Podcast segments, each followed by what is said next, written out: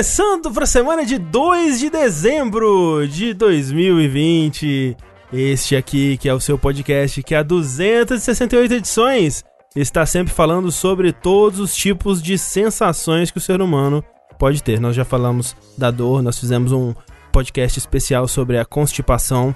Nós falamos também sobre aquela sensaçãozinha que dá quando você põe o cotonete lá no fundinho assim do ouvido. E esse episódio aqui é um podcast especial sobre as sensações do futuro, né? A sensação háptica. A sensação é. que vem do controle... Da floresta pegando fogo, os animais morrendo. Essa daí não, essa daí a gente não faz. É, mas essa é só a sensação do futuro, André. É, não, essa daí a gente prefere. Okay, a gente prefere. A gente luta é, contra, né? É, tenta é. impedir, exatamente. Literalmente. Por exemplo, estou aqui com Eduardo Sushi. Oi. Por um momento esqueci o seu nome, Sushi. Você acredita nisso? É, ninguém sabe meu nome. Eu. eu tive assim, teve um segundo que. Peraí, como é que é o nome dele mesmo? Aí foi. Mas aí o sushi você lembrava. É, eu não sei. Não saiu assim imediatamente. Geralmente sai. Entendi. Né? Entendi. Eu não sei o que tá acontecendo. É, mas aqui com o Eduardo Sushi, que vai é, com o controle do PlayStation 5, ele vai causar aí a sensação quando você passar o dedinho ali no, no touchpad. Você vai sentir os grãos do café sendo moídos. Olha. Né? Lentamente ali. Você vai moer no seu próprio ritmo. E vai ser tão bom que vai sair até um cheirinho ali do, do da portinha de som, né? Do, do da caixinha de som. C será que o próximo controle da Sony negócio vai ser esse? Vai ser cheiro? Olha aí. Porque já tem a vibração específica, tem um gatilhinho, tem a caixa de som, tem a porra do microfone, tem o touchpad. É, o 3D voltou, né? Por que, que não o filme com cheiro? O é, com quebra. Cheiro? O jogo vem com a cápsulazinha pra você colocar Isso. no controle. Exatamente. E solta cheiro e de esguicha água na sua cara. É, cheiro de pólvora nos codezinhos. Exato, porra, isso. Demais. Na é verdade, é tudo o que o nerd quer. Mas tudo que a pessoa, a pessoa quer, a pessoa, a pessoa, na verdade, André, só quer carinho.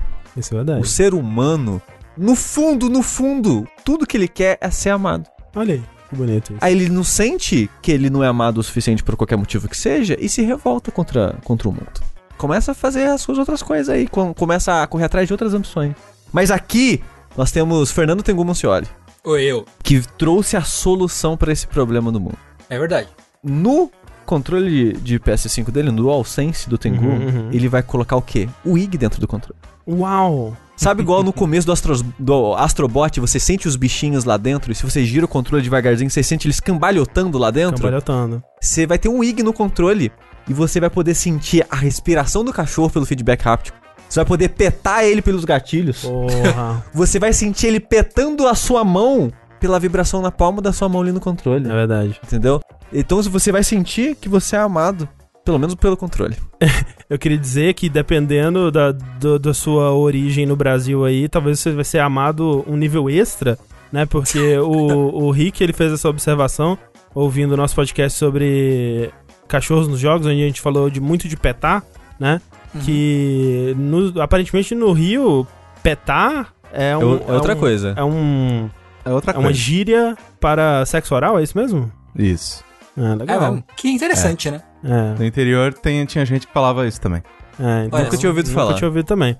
Então é. fica aí, né? Fica com conhecimento. Fica com conhecimento e, né? É, não petem seu cachorro. Não envolvam seu cachorro nessas atitudes. Pelo amor de Deus. Por favor. Aqui conosco hoje está outro animal que precisa de carinho, Caio Corraine, assim como todos nós. Todos nós somos animais que precisamos de carinho. Nosso convidado de hoje, que, é, inclusive, eu ia falar o quê? Eu ia falar anteriormente que a, a inovação do, do Corraine era justamente botar a mococa no, no fone de ouvido. Mas aí, como o Xi já levantou a bola do Ig, tivemos que fazer uma mudança repentina de planos aqui. Grandes mentes pensam iguais. Não é? Então o que vai acontecer? Corraine, como um grande advogador, um grande arauto um grande propagandista dos vapores aromáticos, Sim, vai fazer justamente isso no DualSense. Né? Você vai ter ali uma entradinha, que você vai ali, pá, dá uma sugadinha, e aí vem o quê? Vem um churros, né? Vem um chocolate com menta, Traquinas. Né? Traquinas, né? Um babalu, né? É, o, o Kojima vai, vai fazer você fumar pelo controle. Porra, Exato. imagina, cara, no, no remake. É. No remake do Metal Gear Solid 1. Exatamente, mas pra ver o, o os fios, né, de, de laser, né, uhum.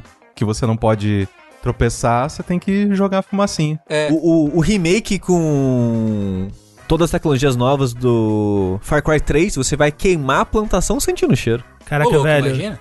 Se algum dia isso for uma possibilidade, mas o Kojima ele vai ficar tão feliz, cara. Porque eu realmente não tinha pensado nisso. O Kojima, velho, ele deve estar com o DualSense, ele deve... Não, isso aqui é o futuro dos videogames. Uhum. Isso aqui eu vou- poder você, fazer você sentir a circunferência do pênis do Norman Reedus quando você segurar Ó, ali pra eu fazer xixi. aposto, aposto, que fica aqui a aposta. Vai ser minha primeira aposta na minha história desse site, hein? Vou apostar. Não sei, não sei contra quem, foda-se. Que no próximo jogo do Kojima, ele vai fazer uma sessão, certo? Em que você precisa mutar o microfone do DualSense para os inimigos não te perceberem não te ouvir. Porra, aí sim. Não, assim, eu não sei se as pessoas lembram, né? Mas quando ele tava fazendo o Snatcher, né? Que foi um dos primeiros jogos dele. Uma, uma ideia que ele queria e ele lutou por ela, mas a Konami falou: não, seu maluco. É que um dos finais do jogo, o seu disquete ia autodestruir dentro do seu drive Sim. e ia liberar um, um- Ele ia ficar todo vermelho, como se tivesse sujo de sangue, e ia sair cheiro de sangue Cara, também. Imagina a merda isso, computador. cara. Que Não, ideia. Imagina a merda.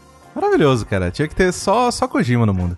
Ó, mas eu acho que o DualSense e o Kojima vai se divertir, viu? Com o gatilho do Eu espero que DualSense. sim, eu espero que sim, né? Sim, vai. sim, com certeza, com certeza. E finalizando aqui nosso quarteto de hoje, nós temos nosso querido André Campos, Sou eu. que atualmente nós vivemos num momento difícil, né? Porque 2020, esse ano que não acaba mais, as calotas polar tudo derretendo, os ursinhos polar também ficando em cima do, do cubinho de gelo. Triste. Tá tristeza. E tá muito calor, né, gente? Tá calor pra caralho, chovendo pra caralho e tudo mais. E o André, ele percebeu uma necessidade de mercado. O que que ele fez? Falou, porra, o gelo de ninguém tá durando, cara. Não tá durando o gelo de ninguém. Você coloca no copo da coquinha, pum, cadê o gelo? O gelo Acabou. já foi. Ó, Acabou, eu senti isso esses dias mesmo, foi assim mesmo. Então, o novo lançamento de feedback háptico, de treme de treme, vai ser o copo que simula já ter o gelinho na coquinha. Ah, você sente sim. ele ali, né, na, na coquinha, você vira, você sente o gelinho, só que o copo tá quente e a coca tá quente. Se foda-se. Mas, mas, Mas é pelo isso. menos a sensação do gelinho É, tá lá. Mas é o que as pessoas dizem, né? Que essa coisa de temperatura, calor, frio, é tudo psicológico. Tudo, não, não existe calor, gente. Então, eh, se você sente que o gelo tá lá, na verdade ele está, né? Se É. você acredita, é, acreditar é, é- é realizar, né? Então, Exatamente. Eu acho que esse é o futuro mesmo. A coquinha sem o gelo é muito triste. É igual Inclusive, acho que esse. é, acabamos solucionando aí o problema do aquecimento global, que é só entregar 10 mil é, DualSense pros ursos polar, ele fica em cima do DualSense ali, sente o gelo, né? E tá tudo e pronto, acabou, fechou. realmente acabou o problema. One to switch pra todo mundo. Exatamente. Sejam bem-vindos então a mais um episódio do Vértice. O Vértice de número par, isso significa que nós vamos falar sobre jogos. Mas vejam só, esse é um episódio um pouco diferente porque é, as coisas calharam de convergir para esse momento onde estamos todos os quatro aqui, recém-donos de PlayStation 5. Uhum. E estamos aí há uma semana, é, mais ou menos, com o, o console já, né? O, o meu, a gente abriu, fez o unboxing e as primeiras impressões ao vivo durante o Jogabilidade Day, né? Aliás, esse é o primeiro vértice, a primeira nossa gravação de podcast pós-jogabilidade. Isso é Isso é verdade. verdade. Sim. E acho que antes da gente entrar no assunto, queria agradecer mais uma vez Sim. né, a todo sim. mundo que assistiu, que participou, que doou, que veio participar, que assistiu, que comentou. Os moderadores que ficaram aí a madrugada, madrugada funda aí, Não, é, É, isso é verdade. segurando a onda. Sim, com Não, certeza. teve, teve gente que tentou ficar as 48 horas assistindo. Que é isso, que é, mas é Loucura, maluquice. já. loucura. Maluquice. Nem a gente, né? Nem a gente que Não. tava no- na live Não, ficou tá 48 horas. maluco.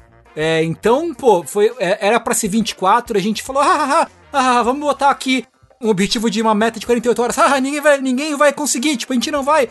Vai ser só uma piada muito engraçada. E aí, nas primeiras horas, a gente chegou na porra da meta de É, eu acho que 48 é- horas. É bom, é, né, contar isso aqui, porque eu sei que tem muita gente que só acompanha a gente pelo, pelos podcasts e tal, né? Uhum. Mas, né, a Jogabilidade foi essa nossa live de 20 de 24 horas, entre aspas. A, a meta final que a gente colocou pra arrecadar 15 mil reais, né? A gente tava arrecadando pra causa do Pantanal e tal. Se a gente batesse 15 mil reais, viraria 48 horas. E a gente colocou uma meta, assim, é foda, porque não tem como, agora especialmente, tendo batido tão rápido as metas, parece que é falsa modéstia. Mas realmente não é. A gente tava, assim, começando falando, cara, eu acho que não bate. Ou se bater, vai ser lá no finalzinho, né? É, vai ser nas últimas horas que o pessoal vai só pra bater. Exatamente, vai fazer aquele push final. A gente até É. tava planejando assim, não. E aí a gente deixa ela fechada no começo e mais pro final a gente fala o que que é a meta, né? Pra ir, porque aí no final vai ter um boost, assim, as pessoas vão se juntar e talvez a gente consiga bater. Enfim, foi na primeira Hora. uma, duas horas ali, a gente bateu todas as metas, né? A gente bateu é, os 15 mil reais. Certas pessoas aqui ajudaram nisso, né? Com umas, umas Nada. doações meio absurdas aí. É, Nada, não gente. quero. Nada.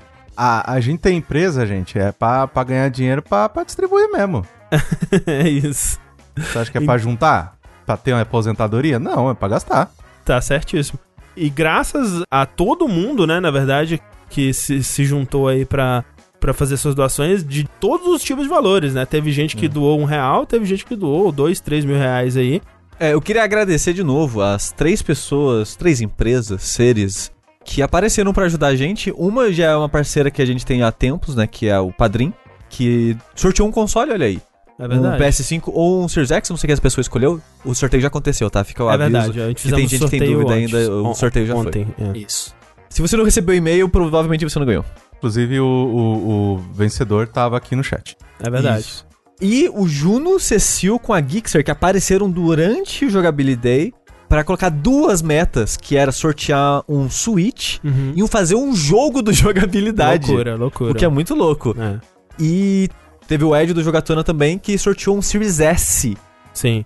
Assim, graças a essas metas, a gente fechou o Jogabilidade arrecadando quase 62 mil reais, cara. Cara, é, que foi assim, porra, nem imaginava que ia chegar É nisso. um absurdo, assim, muito obrigado a todo mundo que tornou isso possível aí. Os valores já foram doados, né? O- ambos os institutos eles vão fazer um certificado, eles vão postar nas redes sociais, a gente vai compartilhar isso quando, quando acontecer. A gente saiu no SBT. A gente, Isso é saiu- verdade. A gente saiu no SBT, no é SBT? verdade. É, no com, The é, Enemy. a- com que é? a- o- Competição. o- competição.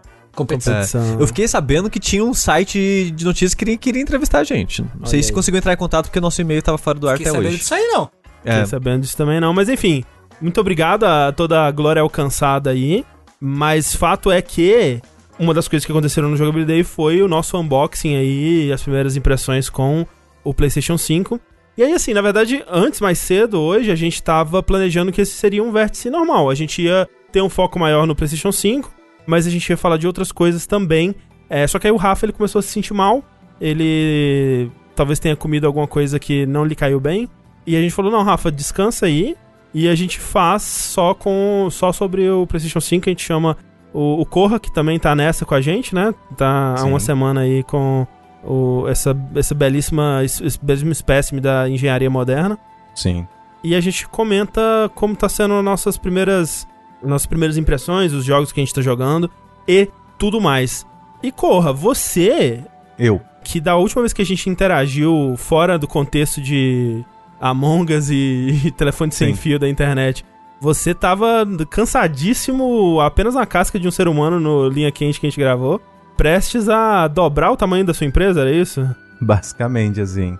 Ainda tô, né? Ainda, ainda tô. Tô me recuperando, pra falar a verdade. Hoje eu tive que fazer, tipo, sei lá, duas reuniões e mandar três e-mails. Foi isso Aham, meu dia, sabe? Então, tipo, Sim, nossa, foi quase férias hoje. sei. Mas o. Então, né, pra quem não sabe, né, tá- pra quem tá nos ouvindo agora, né, tá nos assistindo agora e tal, e né, nunca viu essa minha face feia na, na frente do jogabilidade, é, eu já fiz parte desse site maravilhoso.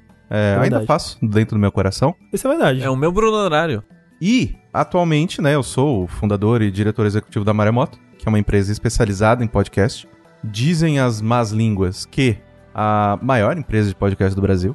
Ô, Olha louco. aí. Olha em aí. volume, em volume, porque faturamento não. A gente tá bem longe do, do Chega lá. faturamento ainda. N- Será que não rola de você falar da América Latina já não? Porque aí já, já é do Brasil, já Né? era... Não, é porque, principalmente pelo fato da gente ser responsável pelo, pela CNN, Hum, cara, a CNN é muito podcast. Então, Sei. tipo, eu acho que a gente é a empresa que mais faz podcast, assim, no mês, assim. A gente deve publicar uma média de 150 episódios de podcast por mês. Caralho. Caralho! Então, assim, é muita coisa. E, né, eu tava só o pó da rabiola porque eu tive que contratar seis pessoas novas semana passada. caraca. Então, né? Mas agora as coisas estão melhorando. Estou, Tô começando a ficar mais tranquilo. E, né, vamos que vamos. Eu acho que esse final de ano, pelo menos, eu vou conseguir descansar uma semaninha.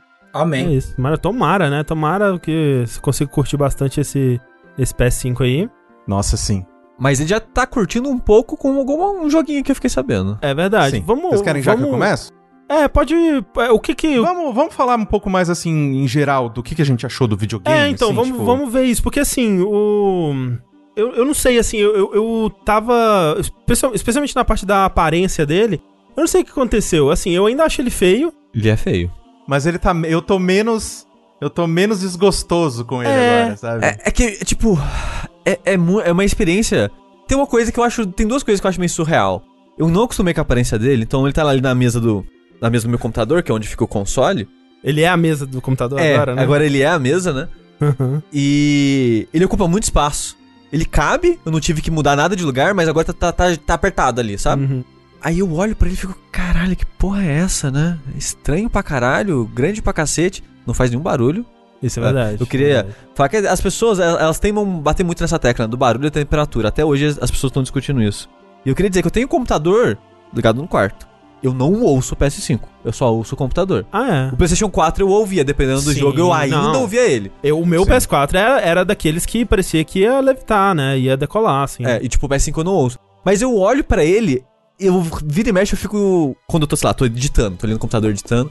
Eu olho pro lado assim, eu, caralho, né, gente? Por que que fizeram isso? É, sabe? é isso. eu, e eu é. fico, e eu fico refletindo, tipo, por quê? Ele é todo errado, porque assim, se ele fosse um taco branco com um recheio preto dentro, assim, simétrico e retinho e tal, me ofenderia um pouco, mas não tanto. O problema é que ele é todo curvado, né? Ele é todo Ele inclinado. tem a gola levantada. a né? gola Aquela levantada. E aí, quando você. né? A, a, a minha versão, que é a que tem o disco, fica aquele calombo que parece que não foi pensado pra estar Cara, ali. É, é, isso aí, o, meu- o meu também aqui tem um disco, e é horrível. Parece tipo, caralho, tem que botar disco, né? Esquecemos. E agora, o que a gente É faz? Ah, isso. faz um puxadinho aqui, É um abre um puxadinho. buraco, tá ligado? É muito. Parece que não foi pensado pra ter entrada O, o mais ali. engraçado é que a impressão que eu tenho aqui, o cara que fez o design, ele pensou sem disco primeiro, que a Sony pensou, o futuro não tem mais disco. Mas aí eles pensaram, putz, acho que tem disco ainda assim, hein? É, Vamos colocar isso aí só pra ver se vai. Dá muito essa impressão mesmo. Mas o engraçado é que quando a Sony, sempre que ela mostra em foto, anúncio, no Astrobot, por exemplo, sempre é o com disco. Ela É. nunca fala do sem disco. Sim, Tanto que vendeu pouco, né, em Bem comparação. pouco, é. sim. É, e eu acho também que, é, principalmente agora, rolou um, um apavoro das pessoas assim, quando caiu a ficha de que, cara, você só tem 800 GB liberado. É, De HD, isso foi, né? né? Não, 600 e pouco. É 600? É 600, não, é. É, É 680, 800 na eu caixa, É. 800 na caixa e 600 real. É, muito Vocês já pouco. bateram? Já encheram? Não, Eu, eu... já enchi. Parabéns Meu, pra mim. Já enchi. é, é porque porque tive que eu- deletar coisa. Por causa do Rock Band, um. Ah. E segundo, eu, eu caí no truque do Call of Duty. Eu comprei Call of Duty antes. E tem mais de 100 gigas, né? É. E aí É, com. né? E, e aí eu tava com os dois Homem-Aranha instalados, porque Ah, eu tinha pegado o primeiro pra platinar ele de novo lá, né? Que você. Enfim. Se, Ah. você- se você importar o seu save do PS4, você platina ele de novo no PlayStation 5 Eu não vou conseguir fazer e isso. ganha uma segunda platina. Eu só queria dizer que eu não vou conseguir fazer isso, que eu... A Thalys, quando joga no meu PS4, ela joga lá na minha conta. E eu deletei pra ela poder criar Ah. a conta dela, o personagem, tipo, e, e eu esqueci disso, eu, Eu não posso vou... fazer uma observação muito rápida? Eu preciso Uhum, tirar uma coisa do meu sistema aqui. Já Aham. que o Rafa não tá aqui, eu, eu preciso muito. É, a gente tá falando, né, de drive, drive, não sei o quê. Os dizeres boquinha de CD player não saem da minha mente. e eu tô muito querendo rir disso, porque eu sou um idiota. Então eu tô vendo, tipo, a cara do maluco lá, do Moro, tá ligado? Esse tipo, boquinha de CD player. É, maravilhoso. Desculpa. É, mas assim, eu já lotei o HD, eu tive que deletar uns joguinhos lá.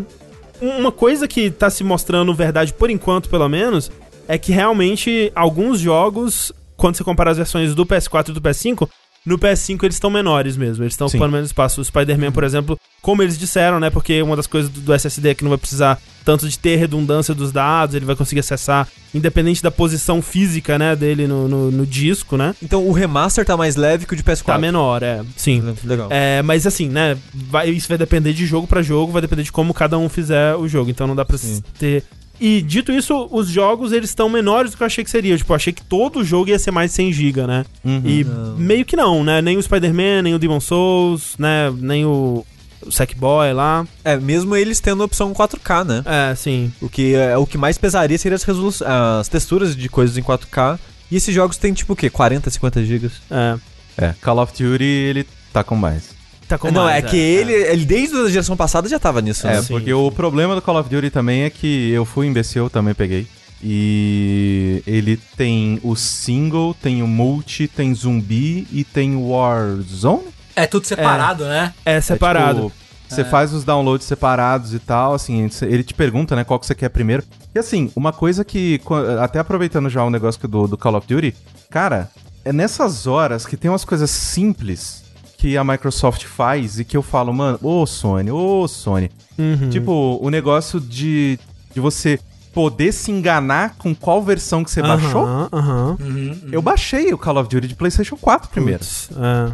E aí eu tô lá, eu liguei o jogo e falei, nossa, não tá tão bonito, né? Pô, Activision, geralmente eles, cara, né?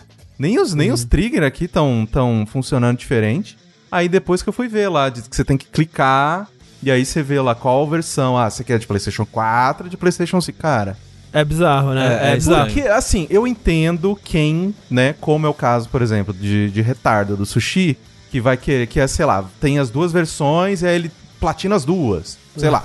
Mas, cara, me dá. Mas devia ser o contrário, né? Tipo, o padrão ser a nova e você ter a opção, se você quiser, baixar a antiga. Se você não É. é. motivo, você É, é porque o Call of Duty também é um caso à parte aí, porque ele ele, ele só é vendido basicamente num pacote que você leva as duas versões, né? Sim. Então, assim, eu acho que mais perigoso que isso, que é algo que já aconteceu comigo no começo da geração passada, era comprar um jogo de PS3 achando que era de PS4, né?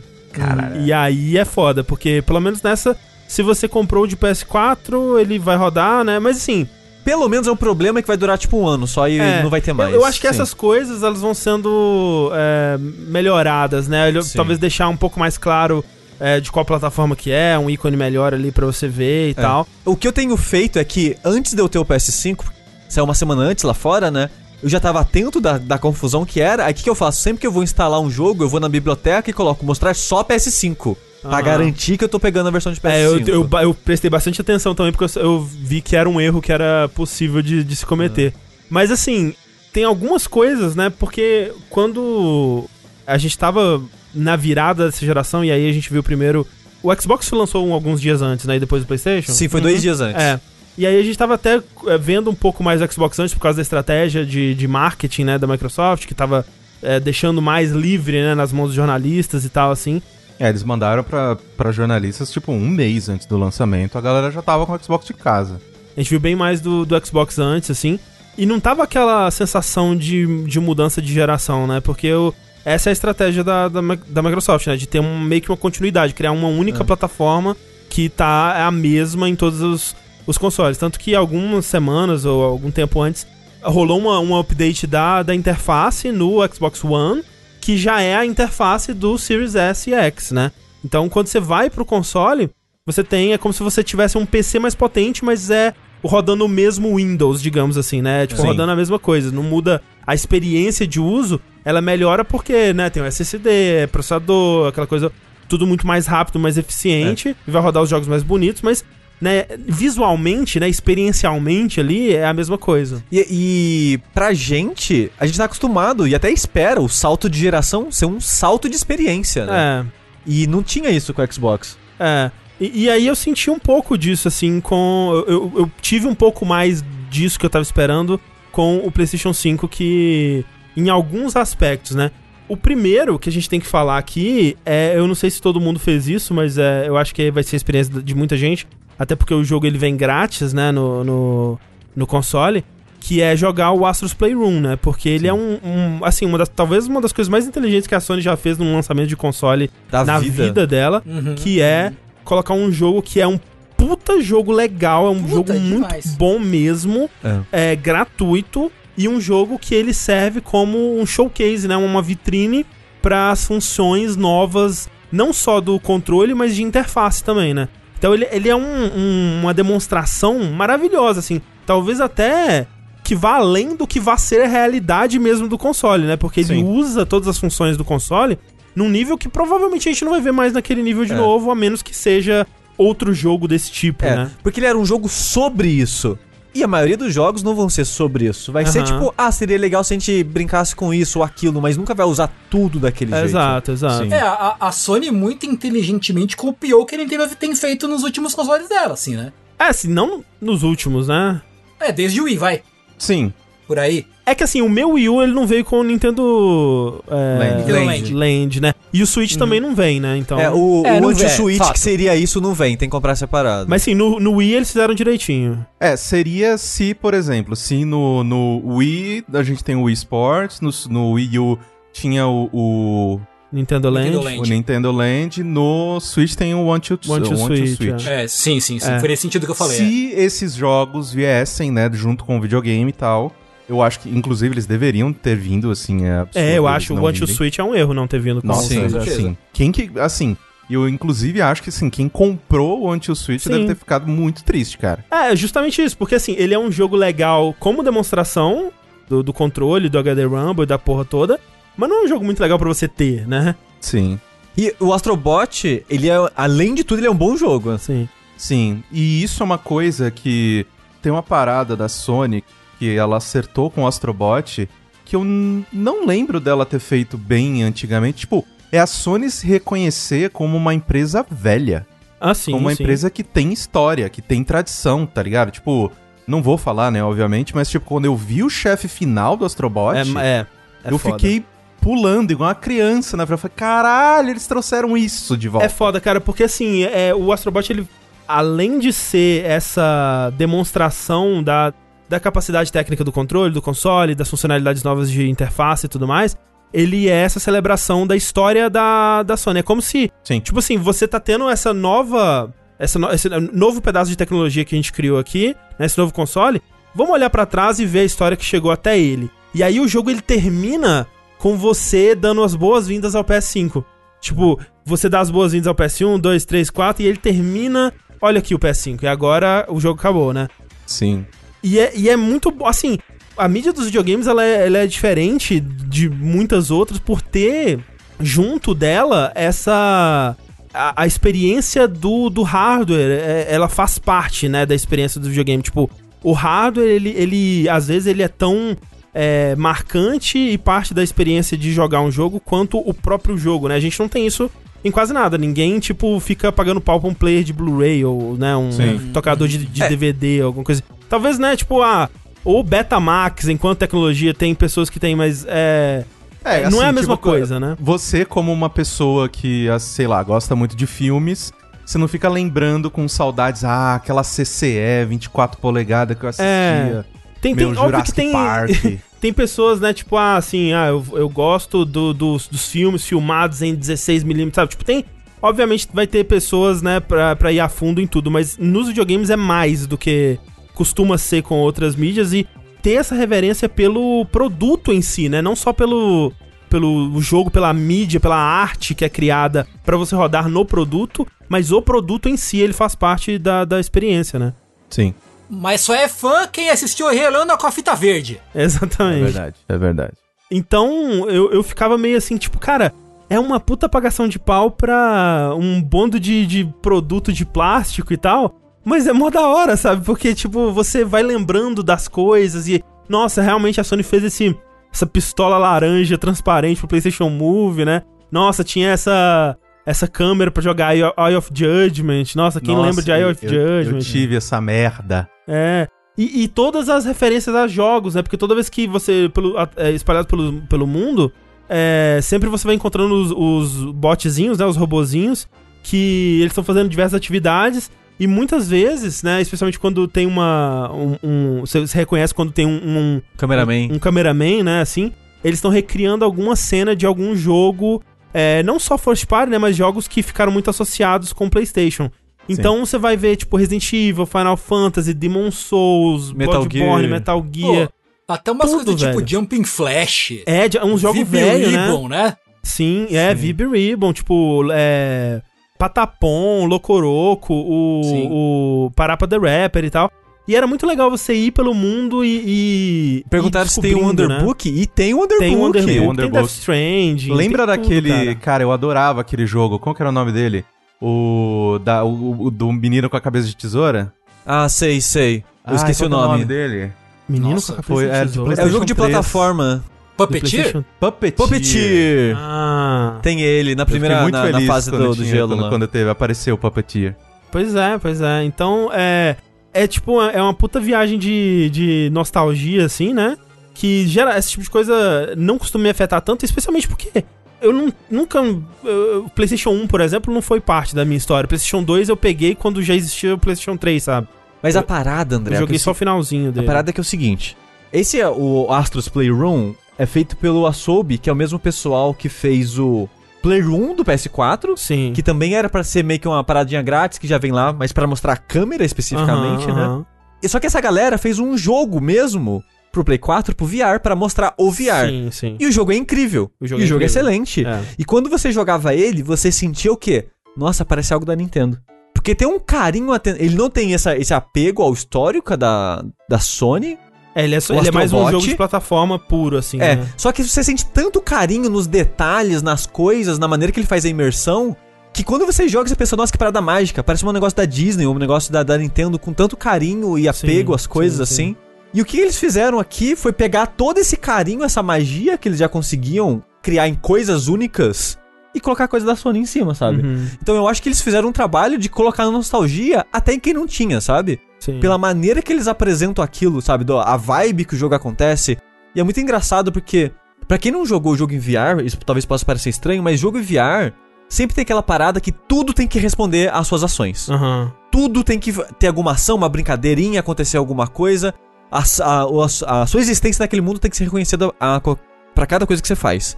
E não sei se é porque esse estúdio já, já tava trabalhando com VR, eles fizeram isso pra um jogo não VR. E não é muito comum ter isso pra um jogo que não é VR. E nesse jogo, tudo que você interage, tudo que você faz, de Responde objetos e tapas. coisas do mundo, É. responde. Então, tipo, tem uma. Você vai achando coisas, né, do- da história da Sony, que eles falaram, os artefatos. Você acha a câmera, você acha o controle. E depois você termina a fase, tudo aparece no museu. Sim. E tudo aparece gigante, como se o robozinho que você controla fosse pequenininho. É, E eu acho que a ideia é, é que esses robozinhos, eles estão... habitam dentro do console. É, eles, é, o mundo deles é, é o console, É. né? Então, tipo, Ah, tanto que... o, toda- hub, o hub lá é, é o PlayStation 5, né? Você tá dentro dele. Exato, você tá dentro do PlayStation 5 e o... As fases todas, tudo que constrói elas é, é baseado em coisas da, da interface ou da, da de pedaços, né, do, do- dos consoles. Então, tipo, a, o, o rodapé da, da, da parede vai ser um pedaço do controle de PlayStation 1, sabe? Uhum. É, o, tipo, tem uma, uma corda pra você atravessar e ela termina no conector do controle, assim, né? Então você tá andando pela corda do A controle. prancha de né? surf é o- a base do PlayStation 3 Fat. Exato, exatamente. Então eles usam. É como se tu- o mundo inteiro fosse feito dos consoles do Isso. PlayStation. Então. Assim, contextualizando um pouquinho mais, porque a gente acabou chegando no, no, no Astros de maneira um pouco orgânica, que nem o André tava mencionando lá no começo, o Astros Playroom é um jogo que ele vem, né, já instalado no seu Sim. PlayStation 5, ele é de graça e tudo mais, e você, né, joga com esse robozinho que basicamente mora dentro do seu videogame, e bem, o jogo ele é dividido em principalmente quatro partes, Uhum. em que cada, um, cada um desses mundos tem como mote é o PlayStation 1, PlayStation 2, PlayStation 3, PlayStation 4. Exato. Isso. E, e isso pra mim foi uma coisa que quando eu quando, tanto que quando eu entrei no mundo do PlayStation 1, eu automaticamente saí porque eu queria deixar ele por último. Porque eu, ao contrário do André, eu tive PlayStation 1, assim, é um é, foi o primeiro videogame, assim, que eu comprei, tipo, é, meu, juntando mesada e, tipo, pega dinheiro de, de aniversário, dinheiro de Natal, vende, vende sorvete, os caralho, pra poder comprar o videogame. Então eu tenho muita nostalgia com o PlayStation 1. E, cara, tipo, eu acho que, que nem eu falei lá no começo, eles souberam fazer muito bem isso que o Sushi tava mencionando, né? Tipo, de, de ter esse flavorzinho de Nintendo, assim, tipo, de, de realmente, tipo, cara, isso aqui é, um- é- é quase mágico, sabe? Você fica. Uhum. Você cria um attachment emocional, né? É. Uma, um- um- um- uma coisa emocional Um elo, ali. né, Um emocional. elo emocional com coisas que você às vezes não tinha, sabe? Sim. Uhum. É muito bizarro, assim, você, eu, eu tava o tempo todo, assim, falando, cara, qual que vai ser o próximo artefato que eu vou achar? É, Será exato. que É. vai ser, será que vai ser o, o sei lá, tipo, é, o PSP Go? Aí eu fico, caraca, É, tomara que o PSP Go. Aí aparece PS pegou, eu, ah, PS pegou. É horroroso, horrível. Horrível. Detestei ter aquela merda. Então, É. tipo, mas eu fiquei animada. Ah, iToy, cadê a iToy? Cadê a iToy? E apareceu a porra da iToy. Sim. E, e- e é engraçado que eles reconhecem muito até bizarro. meio que o, o- o histórico deles, né? Pelo menos a equipe que fez a, o texto, né? Porque todo artefato que você pega tem um nome e uma piadinha. Aham, E aham. às vezes a piada meio que tirava o sarro de não ter sido muito bem aceito, ou de não ter Sim. feito sucesso, coisas do tipo. Mas o que ia comentar, eu lembrei agora, que eu ia falar do museu, de como funcionam as interações Sim, com o sim. museu. Sim. Porque, sim. voltando naquilo de tudo que você tenta fazer, você consegue, tem uma coisa que as pessoas odiavam do PS3 e no PS4, que eram os botões é, de contato. Às vezes você nem encosta e já ativa. É, tipo, o gato passou andando do lado, que a É. porra ativou, ligou e ejetou o disco, é um inferno. Nossa, que bom que eles não fizeram isso, né? aí você pensa, cê- o PS3 tá de pé, né, e tem uns botões assim, meio que caindo, né. Aí você pensa, se eu cair encostando no botão, será que ativa? E ativa o videogame, e liga e faz o barulho, se apertar o reset sai o disco. Tipo, tudo dos consoles. Tipo, o PS1, ele tá deitadinho. E você tem um botão que durante o pulo duplo nesse jogo, você solta meio que um jetpack, sai um laser pra baixo, né? Então o que te faz planar também ataca. Aham. Aí você pensa, se eu soltar o laser nesse botão abre, abre. Se eu soltar o laser no botão de ligar, liga, liga. Então, Sim. tipo, tudo que você tenta interagir nos controles, nas coisas, funciona. E é muito legal isso, cara. É muito legal brincar com o museu depois. É, eu fiquei muito impressionado, assim. E assim, uma, a, a coisa principal que a gente não falou é que o jogo ele é um- uma vitrine absurda pro DualSense, né? Que é o novo controle. E é realmente assim.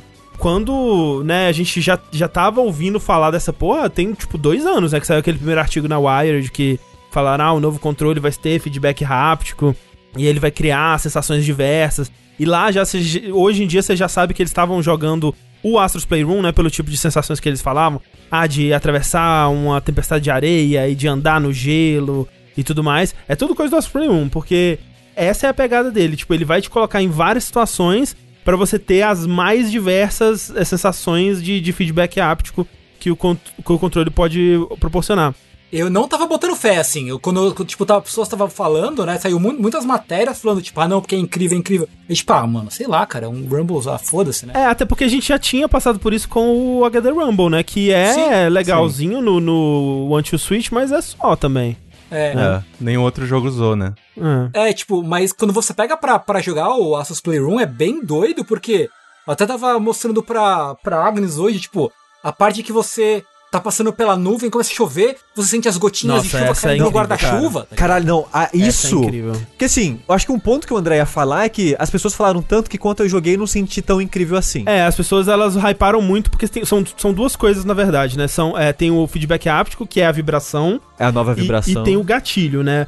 O- a gente vai falar do gatilho em breve, mas assim, o, eu acho que o feedback áptico é mais uma coisa de sugestão, assim, ele, ele vem- a magia dele vem mais da sugestão e do o som que sai do controle, né? Porque É. agora ele tem uns alto-falantes que são de melhor qualidade, né? Então você consegue ouvir melhor o som. Então quando você tá é, passando pela, pela nevasca ou pela, pela tempestade de areia, por exemplo, você começa a sentir, né, uma vibração específica ali com, com o som e o visual, você começa, ok, eu, tô- eu estou sendo sugerido de que essa é a sensação É. da areia. E, tipo, é legal, sabe? Mas, assim, pelo que as pessoas estavam falando, eu achei que seria muito mais legal. Só que tem algumas ainda que funcionam muito bem. A de você é, patinar na neve é muito legal. É no gelo, é maneiro É no gelo, demais. é, exato. É a da legal. chuva é incrível. E a da assim. chuva, eu acho que a da chuva é a que- a minha A favorita. da chuva é a que mais, que mais chama É. atenção, assim, é tipo... Que nem o André acabou de falar, que tipo, ah, não, tinha gente que tava falando que, nossa, segunda vinda de Cristo, É, caraca. sim. Tal. Então, assim, eu, eu achei, assim, o- todo, tudo isso do novo controle bem impressionante, pra falar a verdade, assim, porque quando todo mundo começou a hypar, hypar, hypar, eu falei, eu já me preparei pra, hum, Aham. não, eu vou achar qualquer coisa. Sei. Então, aí, como eu desci muito, eu subi pra ficar no meio e fiquei, porra, Sei. animal isso aqui, eu gostei pra caramba do, do Ah, não, achei bem controle. legal É, também. é, o negócio é que é muito melhor que uma vibração normal. Sim. Uhum. Sim. É, é, talvez a gente fica com esse sentimento porque, tipo, falaram tanto que a gente já foi, tipo, me prova, sabe? Controle, me prova por que que você é tão incrível. Sim, é, a gente, a gente não tá tão cético quanto certas pessoas do Nautilus, né? É, tal, mas eu ainda terminei positivamente surpreso. Não é, tipo, eu tô amando o controle e eu quero jogar novos jogos Sim. no PS5 pra ver o que vão fazer. Ah, assim, eu comprei Call of Duty por causa disso. Porque, por causa do que as pessoas estão falando que é jogar ele armas dele no, e no, no controle. Mas, mas eu queria falar rapidinho do, do feedback háptico durante o, o Playroom. É que tem coisas que realmente são sutis, mas eu acho que era pra ser sutil. Por exemplo, andar na areia. Uhum, uhum. Ele- você sente, e, essa é a parada louca, porque não vai fazer sentido falar isso, você só vai fazer sentido quando você sente isso no seu controle. É muito louco porque você sente o granulado. Você sente uma textura diferente. Não é algo tão incrível, por exemplo, andar na areia especificamente, mas você sente que é uma nuance que é impossível no outro tipo de vibração. Ah, sim, sim. Aí quando você vai pro vento, você já sente mais meio que um granulado. É realmente como se tivesse alguém soltando areia na sua mão, sei lá, ou qualquer coisa assim. Aí já foi um pouco mais impressionante, mas não é algo que tipo, caralho, uou. Mas aí quando você vai no gelo, é, é uma parada, que nem o André tá falando do som, mesmo sem jogar sem o som do controle, você jogar com o som desligado ou com fone de ouvido, que aí o som sai pelo jogo mesmo, você ainda sente uma vibração Como se tivesse algo raspando ali. Exato, né? como se tivesse algo raspando no gelo, no, no pitch da, da, da maneira que vibra, né, o, o controle. Porque aparentemente dá pra você ligar o controle no PC e usar o Rumble de caixa de som, É. como se ele fosse um subwoofer. Caramba. Aí se você procurar na internet, tem um cara que ele fez isso e ele ligou aquelas mesas digitalizadoras, que é tipo aquela mesa com um milhão de botões, Sim, que você sim. programa samples, e começou a criar música no controle, sem ouvir em, em Aham, fone de ouvido, ouvindo só pelo controle pra criar música, sabe? Então, tipo, o controle ele é capaz de muita nuance em vibração mesmo. E é muito louco, você começa, você começa a perceber isso, eu acho que eu, pelo menos, consegui perceber isso mais no gelo. Que é realmente como se fosse uma vibração de uma caixa de som. Na, na sua mão ali, fazendo sentir aquilo. Então tem horas que é muito legal a nuance. E pra mim, a epítome disso é a do gelo. A Sim. da. da Da, é da, da, chuva. da- da chuva. É. Porque a da chuva é. Pensa que tá chovendo bem forte. Talvez até granizo. E você coloca a mão. É isso, é. Tipo, ou no guarda-chuva, ou na- no vidro. Tá no chovendo vidro, no é, vidro. na janela. Tá chovendo E você janela. sente as gotas no vidro. É. É isso, é exatamente isso. Se é você fechar o olho e colocar a mão no controle nessa parte, você pensa, é uma chuva.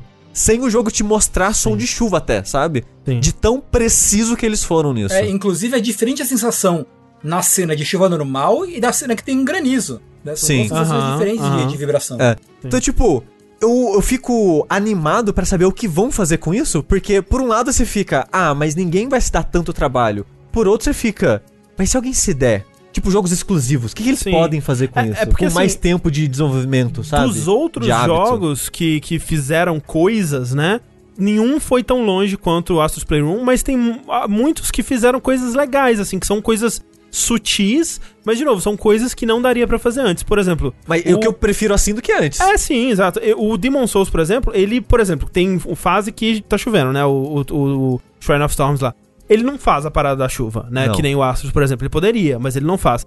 Mesma coisa, tipo. Né, no Astros Play 1 tem um minigame de. A gente vai falar mais dos gatilhos em breve, mas ele tem um minigame de arco e flecha que você sente a tensão da corda no gatilho, né? O Demon Souls, ele faz um negocinho assim, ele, ele tem, põe uma tensãozinha ali, mas é muito sutil, você quase não consegue É. perceber no arco e flecha. Então, assim, ele, ele só brinca um pouco com isso, mas ele faz uma parada quando você tá. é, quando você encanta a sua arma, por exemplo, né? Que a sua arma ela fica Brilhando. brilhando com energia, né? E enquanto isso tá acontecendo, o, o controle ele fica meio que pulsando. É. Como Pe- se tivesse uma, sei lá, uma energia ali mesmo. Exato, né? porque tipo, pensa naquele som.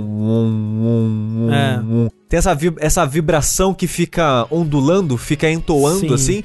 É como se o seu controle fizesse isso na sua mão e você sente a arma mágica Tipo ali. quando você tá do lado da, da caixa de som no, no show, assim, só que É. só na sua mão. Exato. E tem outra coisa que eu acho legal. Ou que ele seja, nada a fez. ver com você tá do É, lado ba- da caixa de basicamente, som do- é, do assim. jogo. É porque, tipo, a caixa de som você sente no peito, né? Você sente, É, tipo, é. O, o corpo vibrando com a música. Ali você sente só a mão. Mas ainda assim é muito legal. E é uma coisa que não é possível fazer com outro tipo de vibração. Sim, sim. E outra coisa que eu acho legal que o Demon Souls faz é, tipo, o fogo é legal, que você sente ele meio que é, Crepitando, estalando, é. crepitando, é. Mas uma coisa que eu acho que ele faz legal é que tem uma área que tem um coração gigantesco. E é uma torre circular que você anda nessa escada contornando esse coração gigantesco. E você sente o tum, tum, tum, tum, no coração do lado que você tá. Por exemplo, você tá nesse círculo contornando É, o coração. Se o coração tá pra sua direita, só o lado direito do controle vai vibrar. Se você gira o personagem e, e o coração tá na sua esquerda, só o lado esquerdo do controle vai vibrar. É, mas assim, do jeito que você tá falando, parece que troca, né? E na verdade é, é, é analógico, né? Então, É, assim. exato, tem você nuance sente, dos dois, Você é. sente o 360 ali da posição do Isso, coração. E você, e você sente também com intensidades diferentes, né? Quando você tá chegando Sim. perto, você já começa a sentir, mas de uma forma bem sutil, assim. E eu achei bem impressionante, na verdade. A coisa mais impressionante que eu achei foi, tipo, que você. A hora que eu percebi, falei, nossa, eu tô sentindo a batida do coração no controle. Que legal isso, sabe? É, Sim. tipo, de novo, não é nada que vai, tipo, te vender um jogo, que vai fazer o jogo ser incrível. Uhum. Mas é uma experiência que, pra mim, é melhor que, do que era antigamente, sabe? Sim. Nesse sentido, assim. É, no, no Homem-Aranha, por exemplo, uma das principais coisas que ele faz é. Quando você tá balançando na teia, né? Você sente a tensão da teia. Quando você tá passando por ela, você sente como se tivesse algo sendo puxado ali, assim. É, e é bem, é bem sutil também. Mas aí, a coisa que realmente me impressionou e me fez entrar pra religião desse controle aí é o gatilho, cara. É. E é uma das primeiras coisas que ele faz, assim, que é É a, a primeira coisa, né? é, é a primeira coisa, que ele te mostra o controle assim, e aí o gatilho ele fica douradinho e fala, aperta essa porra aqui. E aí você aperta. E aí você sente a resistência do gatilho, né? Porque o gatilho, ele, ele tem uns motorzinhos, né? Algu- Algumas pessoas, ele, elas abriram e viram como é que é a parada, que ele tem um motorzinho que ele empurra contra a sua, o seu aperto, né? E isso pode ser programado pra ficar mais duro ou mais leve quando o, o- o programador quiser e liberar e trocar na- da forma como ele quiser. Então, por exemplo, tem um- uma das coisas que, que o Astro Playroom faz, que tem no Astrobot Rescue Mission também, que é o jogo de VR, é um tipo um gacha, né? Que você coloca, vai completando moedas do jogo, você usa as moedas pra pegar uma, uma bolazinha, né, de gacha lá, e você abre a bolazinha e aí vem um modelo, né, que você coleciona pro jogo, umas peças de quebra-cabeça e tal. E aí primeiro você puxa a alavanca, que você tem que fazer uma certa força já no gatilho, né? Pra você. Você faz uma força e aí como se você tivesse puxado realmente a alavanca. E aí vem uma mão robótica e pega a bolinha e você quebra a bolinha na sua mão. E pra você quebrar, você tem que fazer a força também. E é muito legal porque você vai fazendo a força aos pouquinhos. Chega um ponto que é quando quebra, que você não precisa mais fazer a força. Você fez a força, pá, quebrou. E aí fica leve de novo, né? O gatilho. Então é como se você tivesse passado Uma barreira. uma barreira ali no gatilho e aí ele ficou leve. Você quebrou, você fez força Tipo, e quebrou. Gente, É incrível, cara. É, isso, quando, com a gente descrevendo, pode não parecer nada, mas quando você faz isso, é uma das sensações táteis mais incríveis que eu já tive com um jogo de videogame, assim, sabe? Sim, Que sim. é, é muito satisfatório essa interação dos gatilhos com, por exemplo, essa parte do, do, do gacha, que é muito gostoso, porque é muito bem pensado. Porque conforme você vai fazendo a tensão, a sua mão, ela vai, tipo... Não é tipo, ah, o jogo só considera que você apertou, depois faz o tuque. Não. Ele capta toda a Sim. nuance da curvatura e a mão reage de acordo. De novo, aquela parada meio VR, que tem que reagir a cada detalhe das suas interações. E uma coisa legal é que ainda tem o Sysaxis, né? Ainda tem as paradas do sensor de movimento no controle. Então, se você tá com a bola na mão e você sacode o controle, a mão robótica joga a bola pra cima e pega de volta. Uhum. Se você só aperta só um pouquinho antes de quebrar a barreira, na hora que quebra a bola, ele só vai meio que esmigalhando É. e trincando ela. Sim. E você vai sentindo todos esses detalhes. E é muito, muito, muito legal isso. É, e assim, muita gente tá falando ali. Parece um controle bem quebrável, né? E de fato, assim, eu fico com um certo medo, sabe? É. É porque ele tem muitas partezinhas. E assim, eu, eu vi um, um youtuber que ele. Ele faz os vídeos dele, são tipo, peguei 10 Switch estragado e consertei todos, Sim, sabe? Tá Tipo, aparecendo na porra da, da, da home de todo mundo essa merda. É, né? exato. É. E ele fez isso abrindo o controle. E uma das coisas que ele falou é que pelo menos é um controle que ele é todo bem modular, assim, não tem nenhuma peça ali que é, como fala, proprietária da Sony, né? Tudo ali dá pra trocar, é peça, são peças comuns que esse pessoal que faz conserto consegue trocar de boa ali. Mas de fato, assim, são, né? Cada, cada coisinha nova que ele introduz Ah, ali. não, é, é um ponto de falha a mais, né? desmontando o controle e ele desmontando, sei lá, um, um outro controle mais antigo, sei lá, de PlayStation 2. Você vê, você fala, mano, vai tomar no cu, cara. Olha a diferença disso aqui, sabe? É o tanto de, é, de, de mais funcionalidades que tem dentro dessa porra, sabe? E, tipo- e, tipo, eu tenho certeza, certeza que a Sony tá perdendo dinheiro nesse controle, vendendo ele pra gente. Porque o Pro Controller do Switch, 70 dólares. É. O controle do Series X, 70 dólares. Esse, esse controle, 70 dólares. Ele tem tanta tecnologia a mais que os outros que ou os outros estão lucrando muito ou a Sony não tá lucrando. Sabe? Sim. Eu não sei como é que essa conta fica igual assim, porque é, é meio que surreal ele ter o mesmo preço dos outros controles. Né? Aí perguntaram ali no chat: Ai, nossa, a bateria desse controle então não deve durar porra nenhuma. Eu fiz um streaming de 12 horas do Demon Souls e minha bateria não tava nem piscando ainda. É, ele, ele dura bem. O Corra descobriu da maneira mais. É, eu descobri aquele bug, né? Que tava Aquele com o bug, bug, da porta é. da frente. Sim. É, Foi muito burro, porque. Mas arrumaram já, né? Então, whatever. Mas É. a porta da frente do PlayStation 5 tava com bug que ela não tava carregando o controle.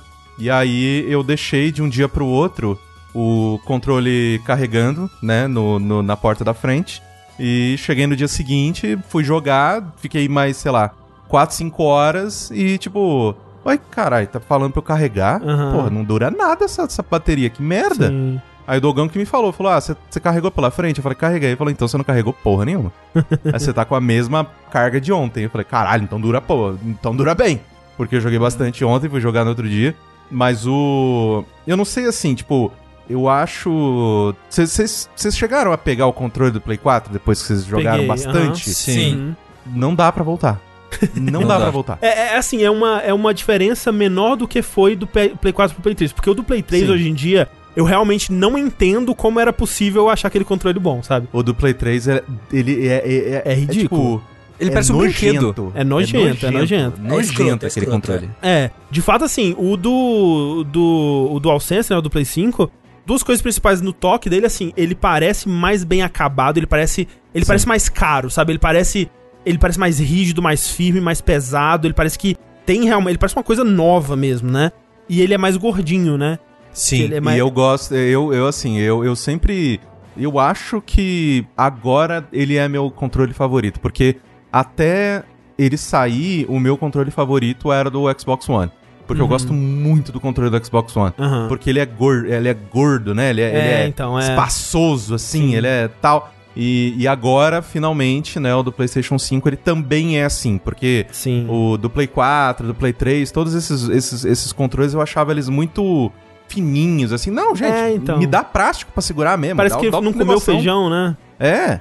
Eu gostava, tipo, eu gostava dos controles do- tanto do 360 quanto do, do Shone, porque eles são muito confortáveis, mas eu não gostava porque eu acho que o, o L1 e o L1R1, né, o RB e o LB, É. eu acho que eles são muito, muito longe, né? Sim. Dá trabalho você manter os dedos nele.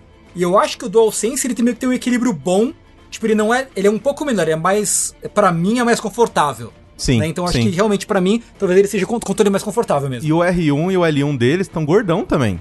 Então, tipo, sim, antigamente o, o R1 e o L1 sempre foi botão fininho, né? E eu Sim. nunca É. entendi por quê. Né? Tipo, É. que, ah, não, esse é, o L1 e R1 tem que ser fininho e o L2 e L2 tem que ser maior. Não, agora eu- ele também tá gordão, assim. Eu falei, pô, tá aí, cara. Eles, assim, tudo que eles. Eu ainda prefiro a, a posição de analógico É, do então. Xbox. Eu, eu acho que é isso que falta pro DualSense ser Mas o controle perfeito tirando isso, eu acho o DualSense o controle perfeito. É, pra mim, o meu favorito já era o DualShock 4, porque eu prefiro o analógico embaixo do que um em Uhum. cada lado. Tipo, o DualSense pra mim não tem nem comparação mais, sabe? É. Que nem tudo isso que vocês falaram. Tipo, o peso dele é mais satisfatório, a maneira Sim. que ele encaixa na mão é mais satisfatória. Eu, eu, eu tenho curiosidade, né, pra pegar o do Series SX aí, porque disseram Falam que ele tá o, melhor também, o né? D-pad dele tá melhor, porque esse pra mim era o Sim. que matava o do Xbox É. pra mim. Tipo, se eu tô jogando um jogo antigo, ou qualquer jogo de plataforma que precisa de D-pad, pra mim não dá, cara. Não É, consigo. Eu não, não consigo ficar É, não, confortável eu, com eu comprei o, o. Gente, o Spelunk 2 pra jogar no, no, no PC. Fui tentar jogar com o controle do Xbox. Impossível. Impossível, não dá. Uhum. Porque é, no, no analógico eu não, eu não gosto de jogar, né? Plataforma no É, analógico. gosto e o também. de pad dele é im- impraticável. Eu não, é, não, não consigo. Então, pra mim, isso matava, assim. Mas é, eu, eu acho, por exemplo, em questão de conforto, de ergonomia na mão, assim, o do Xbox One eu acho melhor, né? Mas, assim, no geral, pra mim, o controle do DualShock 4 era melhor, porque no geral ele era melhor. Agora, o do o DualSense, pra mim, como eu falei, pra PC perfeito, só faltava trocar a posição do, do D-pad com o analógico. Mas também não é o que eu ligo, assim, não acho ruim ser os dois ali. Eu só prefiro invertido, mas... É, então, e tem bastante gente perguntando e como é que esse jogo, como que esse controle funciona no PC. Eu acho que Ele é eventualmente... reconhe- é, é, eu também acho que eventualmente eles podem. Pode ser lançado os drivers of- oficiais, assim, pro Sim. Mas por enquanto ele é reconhecido como um controle genérico. É, então, Por exemplo, o CODzinho, que é um jogo multiplataforma, tem tudo. Se você colocar o seu controle do DualSense no PC e jogar o CODzinho do PC, você não vai ter os gatilhos mágicos lá de cada arma, o gatilho funciona diferente. Sim. Porque, como o Corra falou, vai ser só um controle qualquer. Porém, ele é um ótimo controle. Mesmo sem, o do, mesmo sem a vibração e sem o gatilho, que faz ele ser incrível, eu ainda acho ele, só o peso e o, e o encaixe, essas coisas, eu já acho ele um ótimo controle assim. Sim, Sim. sim. É, e dito isso, né, a Steam já, já lançou uma parada que reconhece ele é, com as funcionalidades e aquele DS4 Windows, né, que é, era muito importante, especialmente no começo do, do PlayStation 4. Já atualizou Ele também? já atualizou pra conseguir usar, acho que a maioria das funcionalidades. Ah, e outra do- coisa- Excelente. Outras duas coisas menores que o Astrobot fez eu perceber é do controle. É. Touchpad tá mais preciso, não que alguém vai usar ele pra alguma coisa, mas tem uma hora que ele pede pra você desenhar, né? Mexer no touchpad. E é muito preciso, eu fiquei meio assustado com o preciso sim. é durante a brincadeirinha ali. Tipo, dá pra escrever. Eu tentei escrever zoando e dá pra escrever tranquilaço. Não, e a parte do, do Astrobot que você controla ele na bolinha. É, é- é de assim, boa. Tipo, muito, muito, muito É assertivo. bem preciso. É, é. bem perfeitinho mesmo. E a outra coisa é, eu sinto, talvez é impressão minha, que o sensor de movimento dele lá, o Six- Six Axis, Aham. tá mais preciso também. Porque quando você pega os artefatos, você pode girar ele girando seu controle, né? E quando você pega um controle, por exemplo, você, sei lá, liberou o controle do, PS do PlayStation 4 no, como artefato. É muito um pra um movimento que você faz no, É. nos dois, assim. E tipo, do PS4 não era. Tipo, do PS3, nem, muito menos. Tão preciso assim, eu sinto.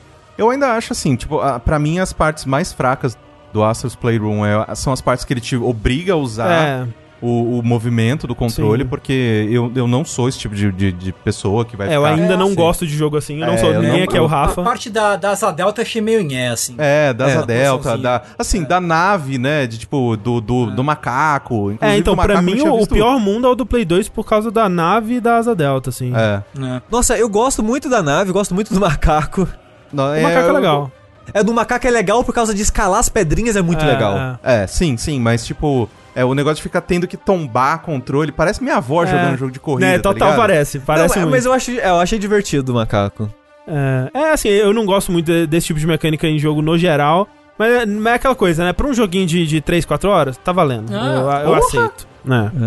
É. Eu acho que acima de tudo, ele é um. é, co- Como o André falou, ele é um bom jogo. E eu imagino muito uma criança jogando e se divertindo. Putz, Caralho, cara. nossa. Porque ele é curto, as fases são, são curtas, rápidas e muito bem pensadinhas, muito bem encaixadinhas, né? O, design da, da- Sim. o level design é muito, muito redondinho. Pra onde que ele tá te levando, né? Tipo, você É. começa uma parte em tal lugar e aí ele vai transformando até o, o- o- a parte final ser, um, tipo, em outro, em outro pico, assim, completamente É, diferente. tipo, ele é fácil, mas não é idiota, Aham, Sim. né? Ele, ele tem um grau de frustração muito baixo, assim, Sim. né? De modo É geral. um jogo que eu jogava, tipo, sorrindo, assim, sabe? Um jogo que Sim. me deixa muito é. feliz jogando, assim. Sim. E, e é aquilo que eu falei, sabe? É uma ótima introdução pro, pro que você acabou de comprar. Tipo, você vai Pra entender caralho. o valor que tem naquilo que você. Obviamente, pra gente aqui no Brasil, velho, é muito caro, muito mais caro do que valeria, né? A gente que é meio imbecil mesmo. Mas Ah, é. Foi a, foi a, foi a, essa foi uma discussão interna que eu tive. Pra vocês nem tanto, porque é trabalho de vocês, cara. É Foda-se. sim, exato. Mas é. essa, é- essa é a justificativa que a É. gente usa. É. Mas pra mim a justificativa foi que, mano, eu jogo videogame todo santo dia. É o meu hobby favorito. É a coisa que eu mais faço na minha vida, além de dormir e trabalhar. Uhum, Meu, uhum. todo o dinheiro que eu puder investir nisso, eu vou investir nisso. É. É tipo, é uma coisa que. Eu tava meio assim, principalmente, né, quando você fala, pô, caralho, velho, eu paguei 5 mil reais num troço. Acho que é a segunda vez na minha vida que eu compro um negócio que é mais caro do que 5 mil reais. Eu acho que eu nunca tinha comprado algo. É, é. Que eu é- tam- Tal- talvez a coisa mais cara que eu tinha comprado antes disso foi o nosso sofá. e- é, sim, é, mas, sim. mas foi tipo E um é- gasto da empresa. E aí foi tipo pra, pra todo mundo. Pra mim, eu nunca tinha comprado algo nesse. Eu- nesse- É, também não. E aí o eu tinha eu, eu tinha comprado já a TV, né? A TV tamanho da minha porta, mas quando chegou e eu comecei a jogar. E assim, uma coisa que aconteceu com o PlayStation 5 é que assim, e aí eu, eu sinto que é um pouco por isso que talvez que eu não tô tão tipo apressado pra pegar um Series X. Quero um Series X, eu, eu vou comprar um Series X É, porque sim, sim. o Game Pass pra mim é um troço assim Exato. que é de outro planeta assim, é tipo, é, É. todo jogo que um fala, ah, pensa um jogo que você quer jogar, tá no Game Pass. Tipo, é muito, né? Muito. Sim. Faz muito sentido pra mim. Só que. Que nem re- resgatando uma conversa que a gente tava tendo antes, de que a estratégia da Microsoft é essa continuidade e a, e a estratégia da, da Sony é a ruptura, né? Uhum. Tipo, cada, cada geração de console é bem delimitada. Tipo, ó, isso aqui é a nova geração. Nada do que tá fazendo aqui agora dá pra fazer no anterior. É. Foda-se, Por mais que essa seja a transição mais suave dela, É, mas ainda tem a ruptura. Sim, né? sim. Mas uma coisa que o PlayStation 5 trouxe pra mim foi porque eu tava jogando muito só jogo de Game Pass. Só jogo de Game Pass, jogo de Game Uhum, Pass, jogo de Game uhum. Pass. Só jogava PlayStation 4 junto com, com o Mizanzuki, com o Andrei, com o Salimena e tal, que a gente tem no nosso grupo lá de Sim. pessoas que se odeiam e se amam. E aí só com eles que eu jogava PlayStation 4, porque eu sentia o meu Play 4, tipo, caraca, tá, tá grande esse load, né? Tipo, parecia que ele tava se esforçando já pra algumas das coisas que eu tava propondo ele fazer. E aí com o PlayStation 5, me deu vontade de voltar e jogar muita coisa do Play, do Play 4 que eu não joguei. Sim, então, tipo, certeza. né, comprei aí o Final Fantasy VII Remake, Uhum, baixei de novo Bloodborne, sim. Tipo, vários jogos assim que eu já tinha meio que é, aceitado que, ah, não, beleza, passou. E que ter um videogame novo me trouxe essa vontade. de, Não, eu, eu quero jogar isso aqui porque agora eu tô mais satisfeito onde e como eu tô jogando. Não sei se isso É. faz sentido.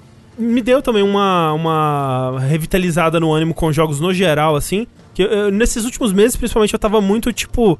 Ah, velho, não vou jogar isso agora. Vai sair o PlayStation 5, sabe? Ah, não, ah, Bugsnax, você vai esperar. Ah, não, eu É. não quero jogar no PlayStation 4 mais. O PlayStation 4 tá quase, quase morrendo aqui. É um idoso já É um esse idoso. negócio. Inclusive, Ah, cara, então. parece que foi isso. Parece que o, o meu PlayStation 4 era o, o amigo que ele tava se segurando ali só até o momento do PlayStation 5, porque depois eu fui ligar de novo ele pra passar o save do, do Homem-Aranha e tal.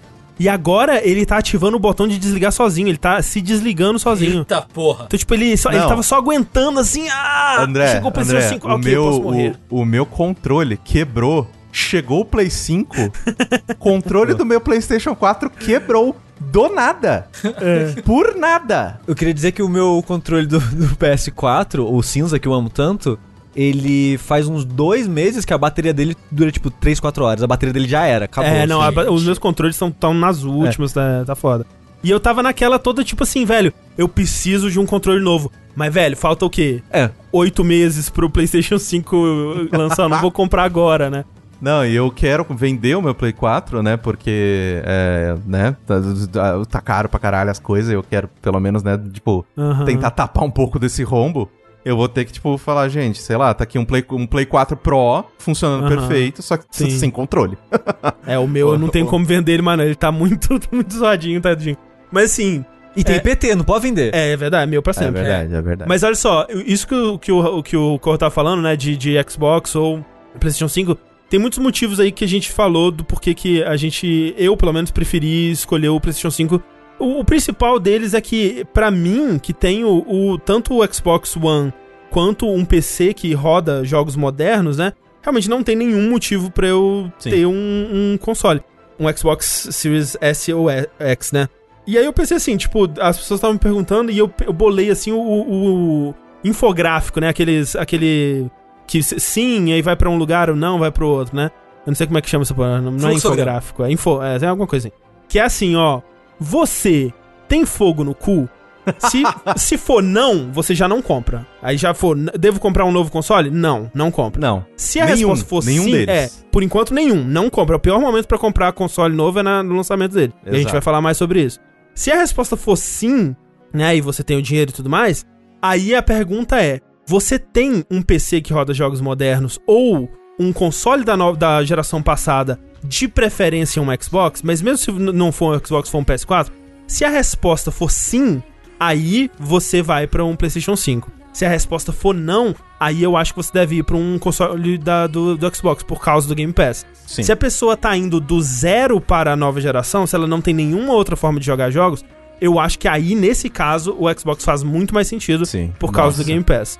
Agora, se ela tem como usar o Game Pass em outra plataforma, ou jogar jogos de, de consoles antigos, né? De consoles da geração passada agora, em outras plataformas, aí eu acho que o PlayStation 5 faz mais sentido, muito por conta disso tudo que a gente falou, que assim, ele é um console que ele tá dando uma experiência é, nova no geral, né? Ele tá me proporcionando coisas assim que eu realmente não tinha experienciado com jogos antes. Por exemplo, né? Ele não tem a parada legal lá do, do Quick Resume que o Xbox tem.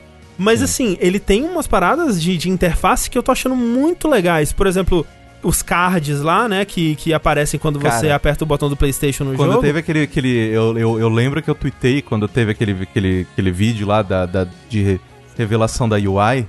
Eu olhei aquilo e falei, mano, ninguém vai usar essa merda. Que bosta, sujo pra Exato. caralho. Ocupa um puto espaço. Consegui platinar meu astro como? Com os cards. Pois é, cara, porque o tan- tanto no Astro quanto no, no, no Spider-Man, até no Demon Souls, assim, ele mostra coisas que você tá em progresso, ele não mostra todas, eu queria que ele mostrasse mais, e é uma Sim. coisa, é uma daquelas coisas que não é automático, então vai depender do desenvolvedor colocar isso lá, né, então talvez a gente esteja vendo isso funcionando muito bem porque são os primeiros jogos e tal, não dá pra saber, mas ele te mostra o que falta pra você fazer, no que você está trabalhando agora, né, por exemplo, qual quest você tá, então, por exemplo, no Spider-Man, ele fala assim: ah, próxima quest de história é essa quest aqui. Você vai demorar uns 40 minutos ou uma hora. Porque uma das coisas que o pessoal da Sony fez em- descobriu em pesquisas com pessoas que. Por que, você não joga PlayStation? Por que, que você não joga mais videogame? Ah, é porque, né, vida adulta, não sei. Tipo, eu só vou jogar se eu tiver, tipo, duas horas livre pra jogar, porque eu não sei. Tipo, vai que eu começo a jogar e eu tenho que parar no meio e eu sinto que eu não fiz nada, né? E aí uma das coisas que eles fizeram é isso, te dar essa noção de, ok, eu consigo fazer três missões de história aqui em uma hora.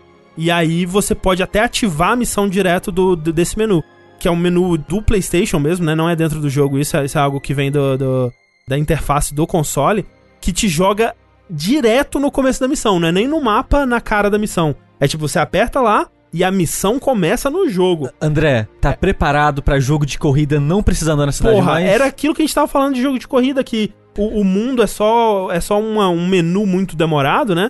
E é isso aqui, tipo, no Spider-Man, eu sempre gostava de andar pelo mundo, porque andar pelo mundo dele é uma das coisas mais legais do jogo. Mas, velho, o que tem de jogo que, ok, eu já andei por esse mundo, sabe? Me- Eu só quero Sim, fazer a próxima chega. missão.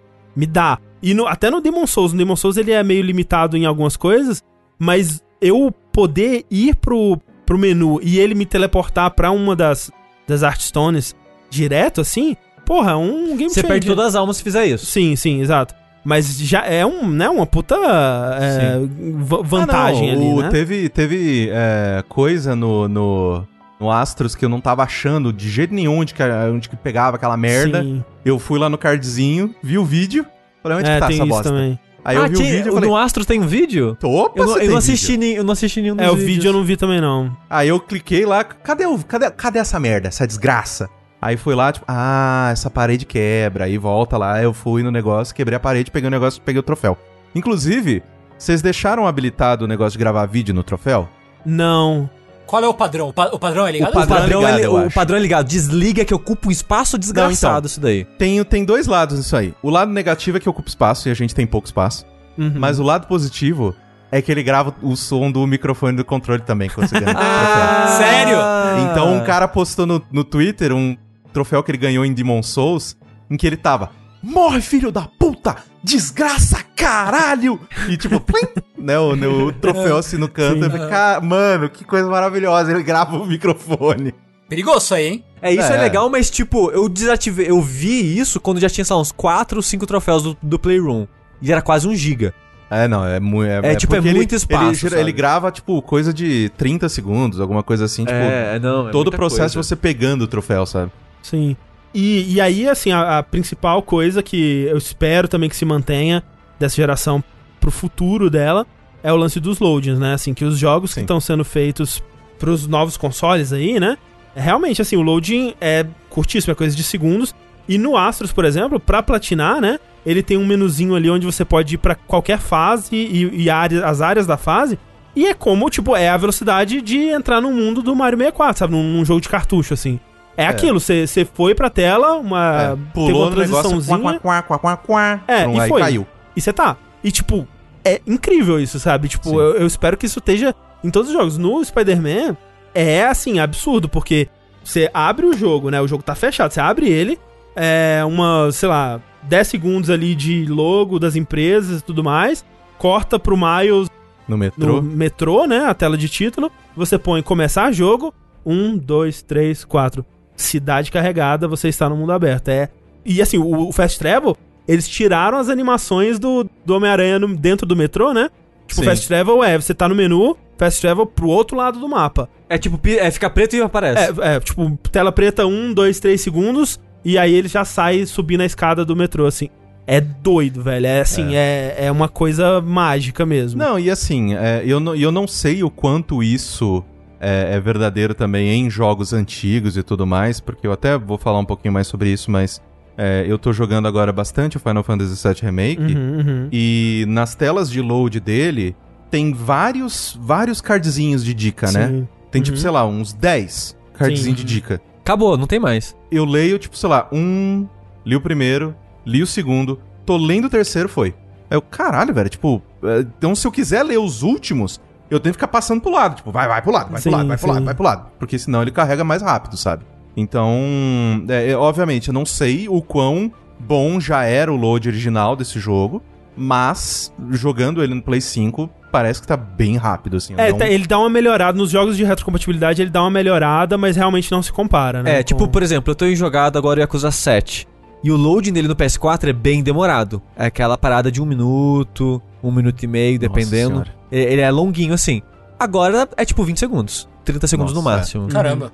Então, tipo, Ainda tá... é um load longo comparado com os jogos nativos, né? É, Exato, exato. Sim, mas ajuda. sim, sim. Mas É, ajuda. ajuda muito. Que nem, por exemplo, a gente tava já fazendo live do Demons, né? E o Sushi morre pro chefe, aí ele vai pegar uma, uma comida pra dar uma garfadinha, não tem tempo. Não dá tempo de É. você usar o loading pra comer alguma coisa. Ah, não, o load era meu tempo de, de olhar a Twitch, de... Exato, não tem não mais, tem, não tem não dá. mais. Não, isso não te pertence mais, gente. É, então isso, isso para mim, assim, é, e isso, né, obviamente estão nos dois consoles, o lance do loading, do SSD Sim. e tal, é, é uma vantagem Sim. que tá no Xbox também, e pra mim é, é uma das principais coisas. Realmente espero que melhore. Mas eu queria saber de vocês, o que mais que vocês jogaram?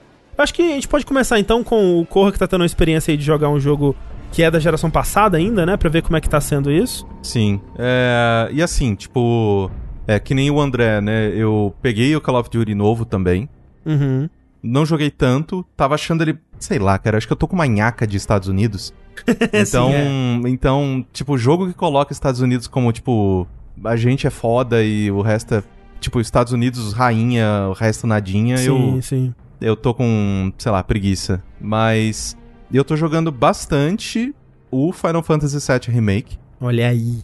A primeira vez que eu joguei o Final Fantasy VII, eu tinha 11 anos de idade, não sabia um pingo de inglês, então era só revista, e assim, eu, eu sinceramente eu não lembro de nada do jogo, não lembro.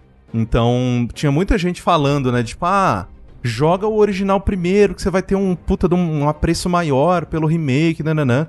Só que aí eu falei, puta, mano, eu só quero, tipo, experienciar essa história, e o remake parece um jogo tão legal. Vamos direto ao remake, vai, depois eu assisto um playthrough do, do original e tal. E é o que eu tô fazendo. E eu tô achando muito legal, inclusive. É muito legal, é, esse lado a lado é bem legal mesmo. Porque é impressionante É. o quanto eles. Assim, porque a gente para e pensa, né? Fala, não, nossa, colocaram num jogo de sei lá quantas horas aí no remake as primeiras cinco do original, que absurdo. es- Esticar. Cara, você não sente que tá esticado. Em momento nenhum do remake, pessoalmente, eu sinto que tá esticado. Eu sinto que tá alongado. Eu sinto que tá. Pô, já deu essa parte, né? Vamos, vamos, vamos. Então, assim, eu tô gostando muito do remake. Assim, eu, eu de vez em quando, eu ainda fico um pouco embasbacado com quão bonito ele é. Ele, ele tem momentos, né? Tem seus momentos. Tipo, é claro que de vez em quando tem sim as portas de Play 1, né? As portas bitmap ali. É, a, a, cida- a cidade embaixo, né? Que é, é só um, um JPEGzão JPEGzão. lá. É o CS É a Rio. torcida, torcida do Winning Eleven ali. Exatamente, torcida Winning Eleven, na época que a, é, que a rede não, não, não deformava, ela esticava num triângulo. Isso. Goldstorm, grandes momentos do esporte. Mas tem horas, cara, que. Assim, o modelo daqueles personagens, É, cara. Eu, que- eu quero, sim. eu quero dar um beijo na boca de todos os personagens Sim. daquele É, jogo. não, eles conseguiram fazer todos serem lindos. É, só tem Caralho, pessoa bonita velho. nesse jogo, é incrível. É inacreditável, é inacreditável, assim, o quão bonito é. Tipo, as batalhas com um monte de faísca saindo, você É. chama o Ifrit, você fica, caralho! É, é maravilhoso. Sim. E o lado legal de ter jogado o jogo tem tanto tempo e não lembrar quase nada da história, é que eu tô curtindo a história como se fosse minha primeira vez. Uhum. E isso não é um teaser pro meu podcast, não estou gravando sobre Final Fantasy VII. Confirmado Deveria aí, ter gente. feito isso. É. Então, assim, eu é, me surpreendo com o que tá acontecendo. Eu, eu, eu fico tipo, caraca, será? Nossa, é isso que vai acontecer agora? Pra, é pra esse lugar que eles estão indo agora e tal, não sei o que tem. Tipo, então, pra mim tá sendo um jogo inédito, lançado no ano passado e que nunca havia existido. E eu tô muito impressionado com o quão bom escrito ele é. Depois Sim. que, obviamente, depois que você se acostuma, tipo, não, cara, todos os diálogos são anime É. abraçou isso, abraçou a galhofa, ab- abraçou o pastelão, beleza, depois disso, vambora. Ele tem aquela estética de diálogos ainda, que é aquela coisa que. É muito aquela cara que é difícil de tirar de um diálogo que foi claramente traduzido do japonês, né? Sim, Tem uma cadência, tem um ritmo, um jeito de falar, exato. que ainda é muito É, anime, o, né? o- Realmente. O gordo fazendo piada de gordo, então assim, tipo, Ah, sim, sim. né? Mas depois que você ultrapassa, né, essa barreira, eu tô amando, cara, tô adorando, assim. Entendo porque muita gente coloca ele como jogo do ano. Não é o meu ainda, ainda é The Last of Us e com uma certa distância. Uhum. Mas a parte do Cloud vestido de mulher é a melhor É, coisa que teve em videogames nesse ano. Não. O All Market como um todo, né? É incrível aquilo Cara, ali. é. É, só não tenta platinar o jogo, porque senão você vai odiar Ah, o não. Walmart. É, não, não, não, não Mas- pretendo. Mas, tipo, de fato, eu. Eu vou voltar pra isso depois. Mas o que esse jogo, em boa parte, fez pra remakes, estragou todos os remakes. Sabe? tipo, o Resident Evil 2, você sentiu, ah, é uma coisa fora da curva, né? Tipo, a gente nunca mais vai ter um remake que faça essa tradução de sentimentos tão bem. É. Final Fantasy VII. É, e, e, de novo, isso que você tava falando que é da hora, Corra, que você tá tendo a experiência de, tipo, ah, é como se fosse um jogo novo que eu tô experienciando Sim. aqui. E ele tem é, muito essa sensação de que, tipo, ele tem um equilíbrio muito bom, né? Entre recriar uma coisa que é muito querida, né? Mas ao mesmo tempo modernizar o suficiente, introduzir Sim. coisas novas Não, ali. E é muito legal porque, assim, tem alguns momentos chave, algumas coisas que não sei se eu tenho, porque tenho na memória de ter jogado o jogo. Assim, ó, quando eu joguei Final Fantasy VII pela primeira vez, eu não terminei. Eu lembro que eu passei. Uhum. Eu passei da, da cena, né? Da Sei, cena. sei. Eu não lembro exatamente onde eu parei, mas eu passei do primeiro CD, sei lá. Uhum. É, isso é no final do primeiro CD, isso que você falou É. aí. Então, eu lembro de eu jogar até que, até que bastantinho o, o, o set na época. Então, tem algumas coisas que eu vejo e eu falo, caralho, eu lembro disso. Tipo, sei lá, e, e aí eu não sei se é da minha memória ou se é de tantos anos de ter absorvido isso de maneira natural da cultura É. pop dos videogames. Osmose, né? É.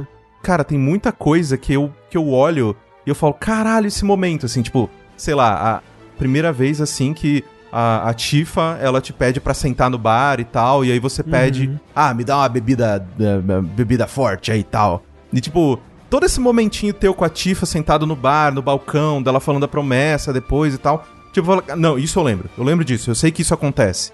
Tipo, sei lá, você caindo em cima das flores da, da, da Aerith na, da- na igreja, tipo, eu, eu lembro disso, eu lembro disso. Mas olha como é a memória, Corra, porque esse momento com a Tifa não tem. Não, dela jogando a, a bebida tem. Não tem. No original tem.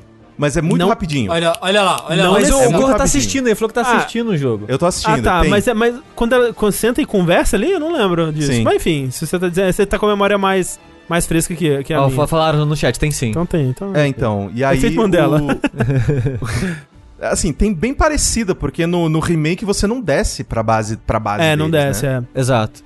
Eles pegam esses momentos e eles expandem eles, né? Então. Pra caralho. é, eu não sei que parte você tá, você dá uma ideia. aí, Eu menos. estou. Assim que você sai do esgoto. Ah, é, é verdade, ele já passou pro All Market. Mas, por exemplo, a- aquele primeiro momento com a, com a Aerith, né? Que, que você passa É muito um rapidinho. bom tempo com ela, Não, né? não, é tipo, não, rapidinho não, foi umas 6 horas Não, pra não, mim. então, no- Não, jogo então, original. No, no jogo Ah, original, sim. você tromba com ela e ela fala: O que, que tá acontecendo? Aí você, tipo, você fala: Meu, sai daqui que tá perigoso. E ela sai. Ah, tá. Tipo, você tá falando da primeira. Eu tô, eu tô falando da, da- quando você encontra ela na igreja, né? Que vocês vão juntos ah, e tá, tal. não. Aqui todo aquele caminho. É, então, que, que no jogo original é super rapidinho e aqui eles usam muito bem pra desenvolver bem, né, a, a personagem. Não, e assim, é um. E é um negócio que, obviamente, né? Tipo, eu não sei exatamente até onde que esse primeiro jogo vai e tudo mais. Uhum. Tô bem confuso, na verdade, porque, tipo, eles eles colocam Sephiroth, tipo, desde o começo Ah, do jogo, sim. assim, tipo, pá, Sephiroth, Sephiroth. Quando no original só falava, né? Que, tipo, o É, Cloud conversava com a Tifa e falava, ah, não, eu quero ser um herói de guerra igual o Sephiroth. E, e nesse ele tá, tipo, o tempo todo. Então, assim, tem muita coisa que eles mudaram e eu tô adorando. Tudo que eles mudaram, assim, eu tô achando do caralho mesmo, assim. Eu, literalmente, eu, eu parei de, de jogar ontem, um momento, eu pausei o jogo e eu, eu saí da frente da TV porque eu tava chorando de dar risada, cara. Quando você entra no, no, no castelo e a Tifa encontra o Cloud vestido de mulher, cara, aquilo, pra mim, é, é a melhor coisa que já teve na história dos videogames, cara. Quando ela fica assim, tipo, calma, Cloud? Essa, essa maquiagem, essas roupas? Aí ele fala, tipo, né, tipo, sim, eu sei, tô foda, já estabelecido isso, vamos, em, tipo, segue em frente, sabe? Uhum. Maravilhoso, assim, maravilhoso. Você fez o. Acho que o, o minigame de dança é obrigatório, né? É obrigatório. Você fez, É, né? sim, sim. Sim, sim. E é Maravilhoso. também É, é maravilhoso. É uma cena incrível.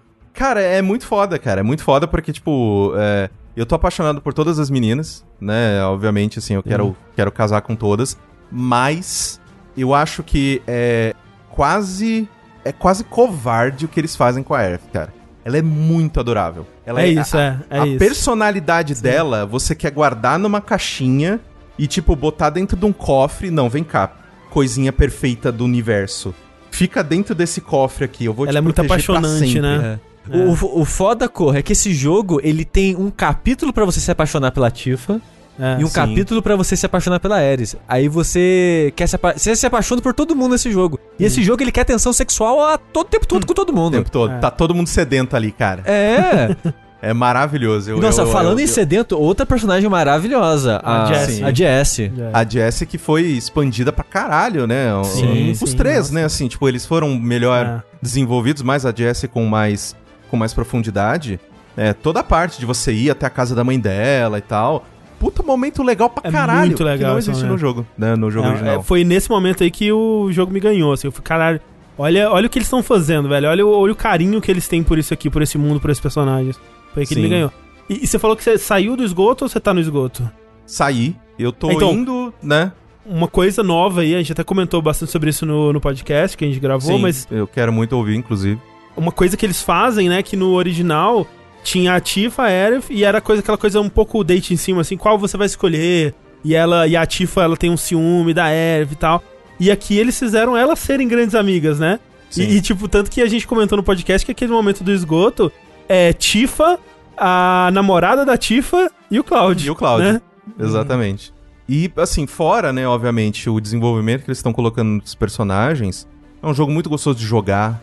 Sim. É, é muito legal, assim, usar todos os personagens. Eu acho que o, eles te incentivam nas coisas certas, né? De, tipo, você ganha uma arma nova, você já quer usar ela o mais Uhum, rápido possível pra aprender aquela, aquela nova habilidade que aquela arma traz. Tipo, cara, que, que joguinho amarrado, cara. É. Nunca achei que eu ia. Nunca, nunca achei assim, tipo, dos grandes jogos, né, que estavam no imaginário, né, popular e que nunca iriam sair nenhum dia. Sim. Final Fantasy VII Remake eu não imaginava que iria sair. E agora que saiu, eu não imaginava que ele seria tão bom. É, a narrativa era tipo, ok, esse jogo, se ele sair um dia, ele nunca vai conseguir corresponder às expectativas das Sim. pessoas. E assim, não é um jogo perfeito, né? A gente tem muitas críticas a ele e tudo Sim. mais. Mas, velho, assim, ele superou minhas expectativas, sinceramente. Ah, não, porra. Ele superou. Uhum. Sem dúvida.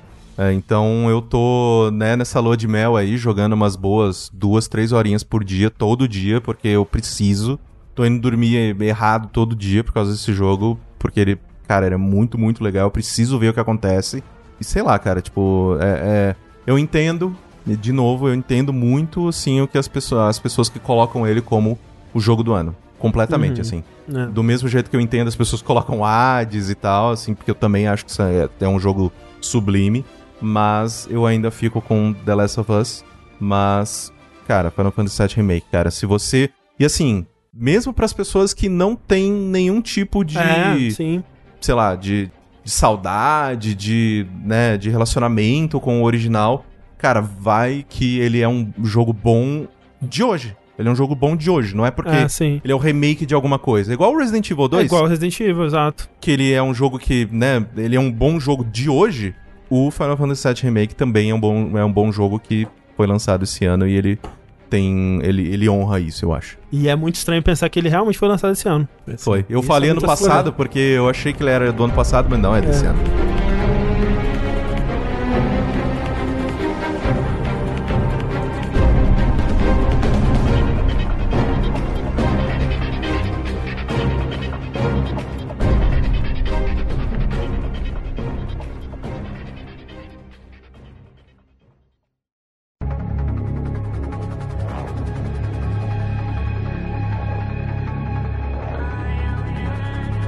Tengu, você também tá jogando um jogo esse do ano passado, né? De- esse de fato do ano passado. do ano passado, porque o tempo é muito convoluto. Mas que foi recalchutado pra nova geração, né?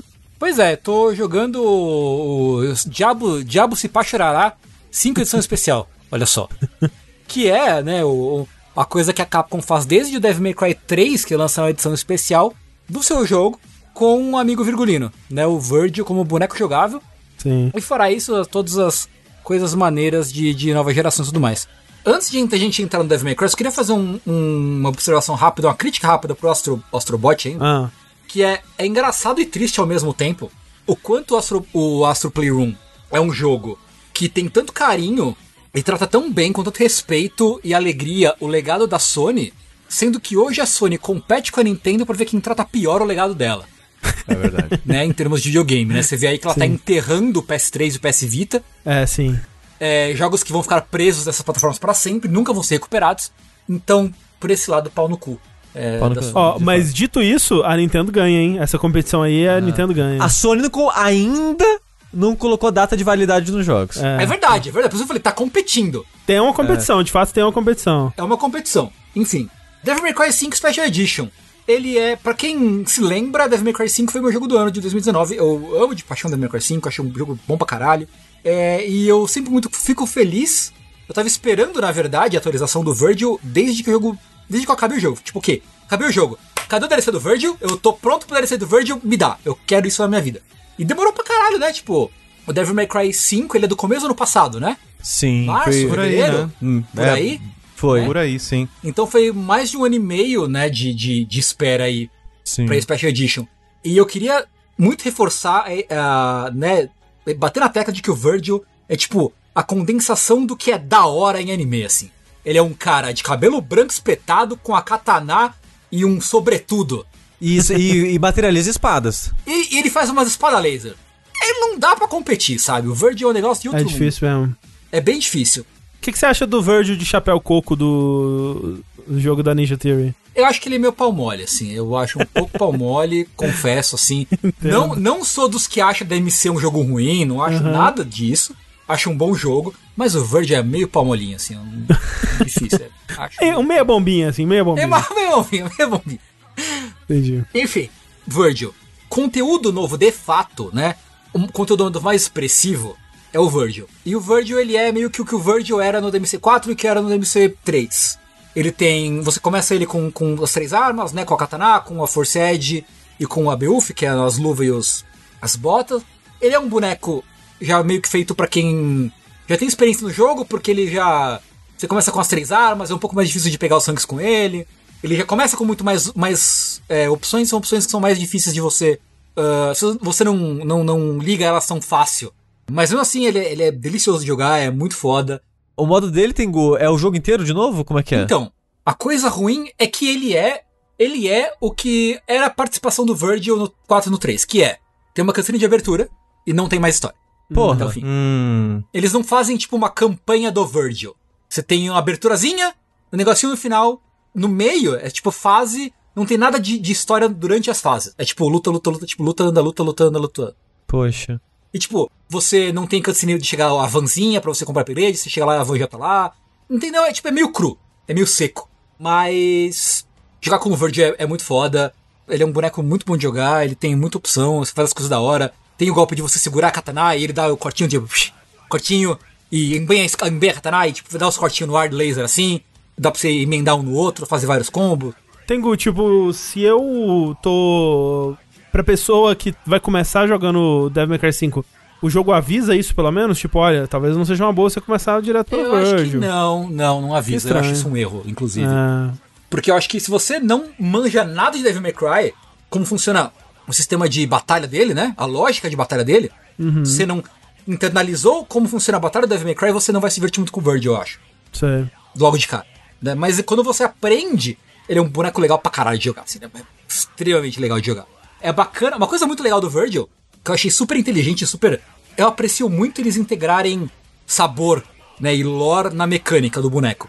Então, o Virgil tem a barra de concentração, né? Diferente dos outros personagens. Como funciona? Se você tá parado, ou se você tá andando devagar, ou se você esquiva, a sua barra de concentração aumenta. Se você começa a correr, se você erra golpe, a sua barra de concentração diminui.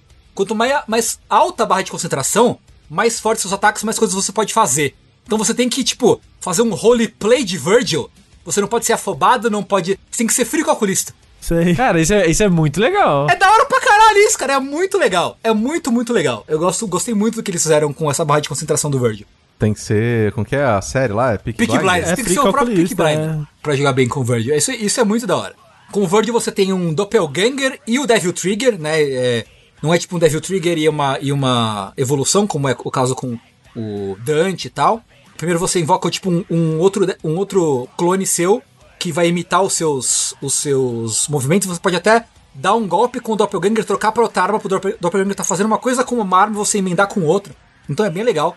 Tem bastante possibilidade de, de, de combos e tal. E tem o Devil Trigger também, que é, que é muito da hora. É, tudo é muito da hora. É difícil falar sobre o Virgil Devil May Cry, porque o, o é muito da hora. Coisas fora o Virgil. Você tem o, o modo Legendary Dark Knight, que transforma o jogo em Musou, basicamente, porque ele enche a tela de inimigo. E é legal, é tipo um jeito diferente de você jogar. Ele não fica ridiculamente difícil, não? Ele fica porque é muito inimigo, basicamente porque é muito inimigo da Os inimigos Ah, mas é- são agressivos, né? Ah, é, os inimigos eles têm a mesma vida e comportamento, só que são muito mais, é isso? São, são muitos. Ah, entendi. Ok. E é legal, é bacana. Coisas técnicas. Você tem ah, Ray Tracing, olha só. E tá Olha bonito, aí. hein? O jogo tá, ó, tá bonito, tá bonito. Ele tem Ray Tracing, você pode ou desligar o Ray Tracing, ou ligar ele tanto em modo de resolução ou modo de frame rate. São três opções, então, é isso? São três opções, são, são três opções. Desligado, frame rate e resolução. Não são quatro? Que eu acho que no- na opção de Ray Tracing tem duas também, se eu não me engano. Ah, Então, são duas opções de frame rate ou desligado. Ah, tá. E aí tem uma opção que é, é- que é modo de alta alto frame rate. Mas aí depende da TV. E a minha TV não tem. Não 120. Tem ah sei, sei. É, o Call of Duty tem uma parada dessa aí também. É, porque na, É o na minha. de 120? 120. Talvez, isso. é, eu não, eu não sei É. porque a minha TV não tem opção. Ou eu só não sei ativar ela. Mas, mas pra mim, quando eu tento ativar, ela fica, fica escuro, né? Não fica desativada a opção de, É. de, de ativar isso aí. Esse é mais pra TV moderna, assim, provavelmente É, então, realmente não é. deve ter. É. Sim. A tua tem, Sushi. A minha tem, eu só não tenho o cabo, porque não chega, que é muito longe. Compra, vai na, na- eu não vou fazer o, o- o- o comer- o comercial, mas tem uma loja que é só de cabo. Menino do que carrossel é- cabo, mas ele já foi. Menino, Eu- não, menino do não, tem carrossel H- cabo. não tem HDMI 2.1 de 10 metros, não existe. Sério? Ah, 10? Porra, mas 10 metros, Sushi? é longe Caralho. que eu posso fazer, o console tá longe da TV. Teu quarto não é tão grande assim, não? Mas tá contornando a parede pra chegar na TV, né? Mas caralho. Mas não tem 10 como 10 colocar metros, o mano. console mais perto da TV? Pô, sabe quanto que é 10 metros? É um ônibus 10 metros. Sushi. Mas é, ué. Porra. E sabe, e sabe, e se eu for colocar. Sushi o- mora no ônibus confirmado. Aí HD, Confirmado. HDMI 2.1 de 10 metros tem que ser de fibra ótica. Aí custa 800 reais. Eu não vou pagar 800 reais num cabo. Nossa Jesus senhora. Maria. Não. É, no modo de, de resolução, tem umas quedinhas de frame. Em transições de cenário, às vezes tem. Tem muito inimigo na tela, tem. Isso meio que quebra um pouco o ritmo do combate. No modo de frame rate, ele vai, vai liso, assim, ele vai, ele vai suave. Eu não reparei se tem é, tanta queda assim. Vocês lembram se a versão de PS4 ela rodava 60 ou 30? Eu acho que é 60. 60. Ah, Ah, e- mas ó, bonito demais. Retracing, ó, lindíssimo, lindíssimo, muito bom. Cara, o jogo, né, o, o Virgil, né, esse conteúdo novo aí, vai sair pra PS4 e PC, né, pra PS4, é, Xbox One e PC depois. Que eu achei meio putaria, pra ser sincero, assim. Aham. Só dá pra jogar no Play, no Play 5, né, nas, nas versões de console de geração atual, por enquanto. Que eu achei meio putaria. É, tem, um, tem uns arcos de exclusividade aí que são meio babaca, né? Tipo É, do meio- Yakuza meio 7. Tu- Toda exclusividade é meio babaca, né? Podia sair É. tudo pra tudo. Seja todo mundo feliz. É, mas o que eu diria é que, tipo, mesmo que você não não tenha um console de geração atual nem nada, vale a pena muito. Se você gostou do jogo, obviamente, né? Se você não gostou, obviamente não adianta. Mas se você gostou do MC5, super vai atrás do Verge quando sair, cara, porque tá gostoso demais.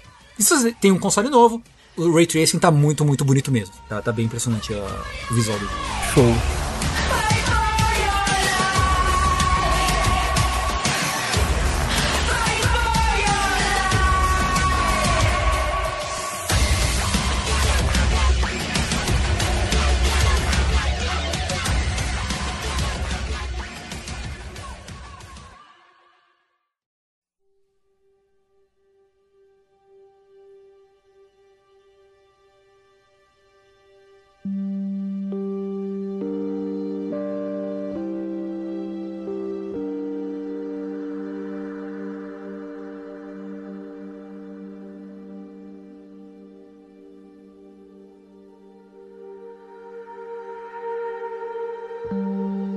Por falar então em Ray Tracing ainda, Corra, você que é o fã do Homem-Aranha, você tá jogando o Miles Morales ou ainda não? Não. Você jogou o de 2018 ou também não? Depois que eu vi que custava 250 reais, um jogo que é que aparentemente é curtinho, Ele é curtinho. falei, não, não vou esperar isso aí. É. Inclusive, é, ele tá me olhando aqui, né? Ele, ele está aqui é, é, orando por mim todos os dias enquanto eu trabalho, só que, não, 250 reais não vai... Nem o Demon Souls eu comprei ainda. É, é justo. Porque eu, eu tô jogando o Final Fantasy VII, aí eu quero jogar o Bloodborne. Então, tipo, como eu vai Sei. depois? Hum, sim, é justo. é, depois a gente gasta dinheiro. até, Depois, até lá talvez sabe? esteja uma promoção, né? É, Eu, eu passei por algo parecido com isso, que foi quando eu fui comprar o Call of Duty, né? Porque eu, pra comprar jogo digital, eu tenho que ir lá na minha lojinha, que eu não vou fazer propaganda aqui, né? E comprar um cartãozinho de. de porque minha PSN é americana, que é o inferno, né? Que é desgraça. Aí eu fui lá e comprei o cartãozinho. Por que você não comprou jogo físico? Porque eu não quero comprar jogo com caixa de PS4. Eu, quero, eu vou comprar jogo físico quando voltar a sair jogo com caixa de PS5. Eu não quero caixa azul, não. Porra, eu vou comprar jogo com o número, número 4 na frente. Inferno. Aí eu fui lá e comprei o, o cartãozinho, né?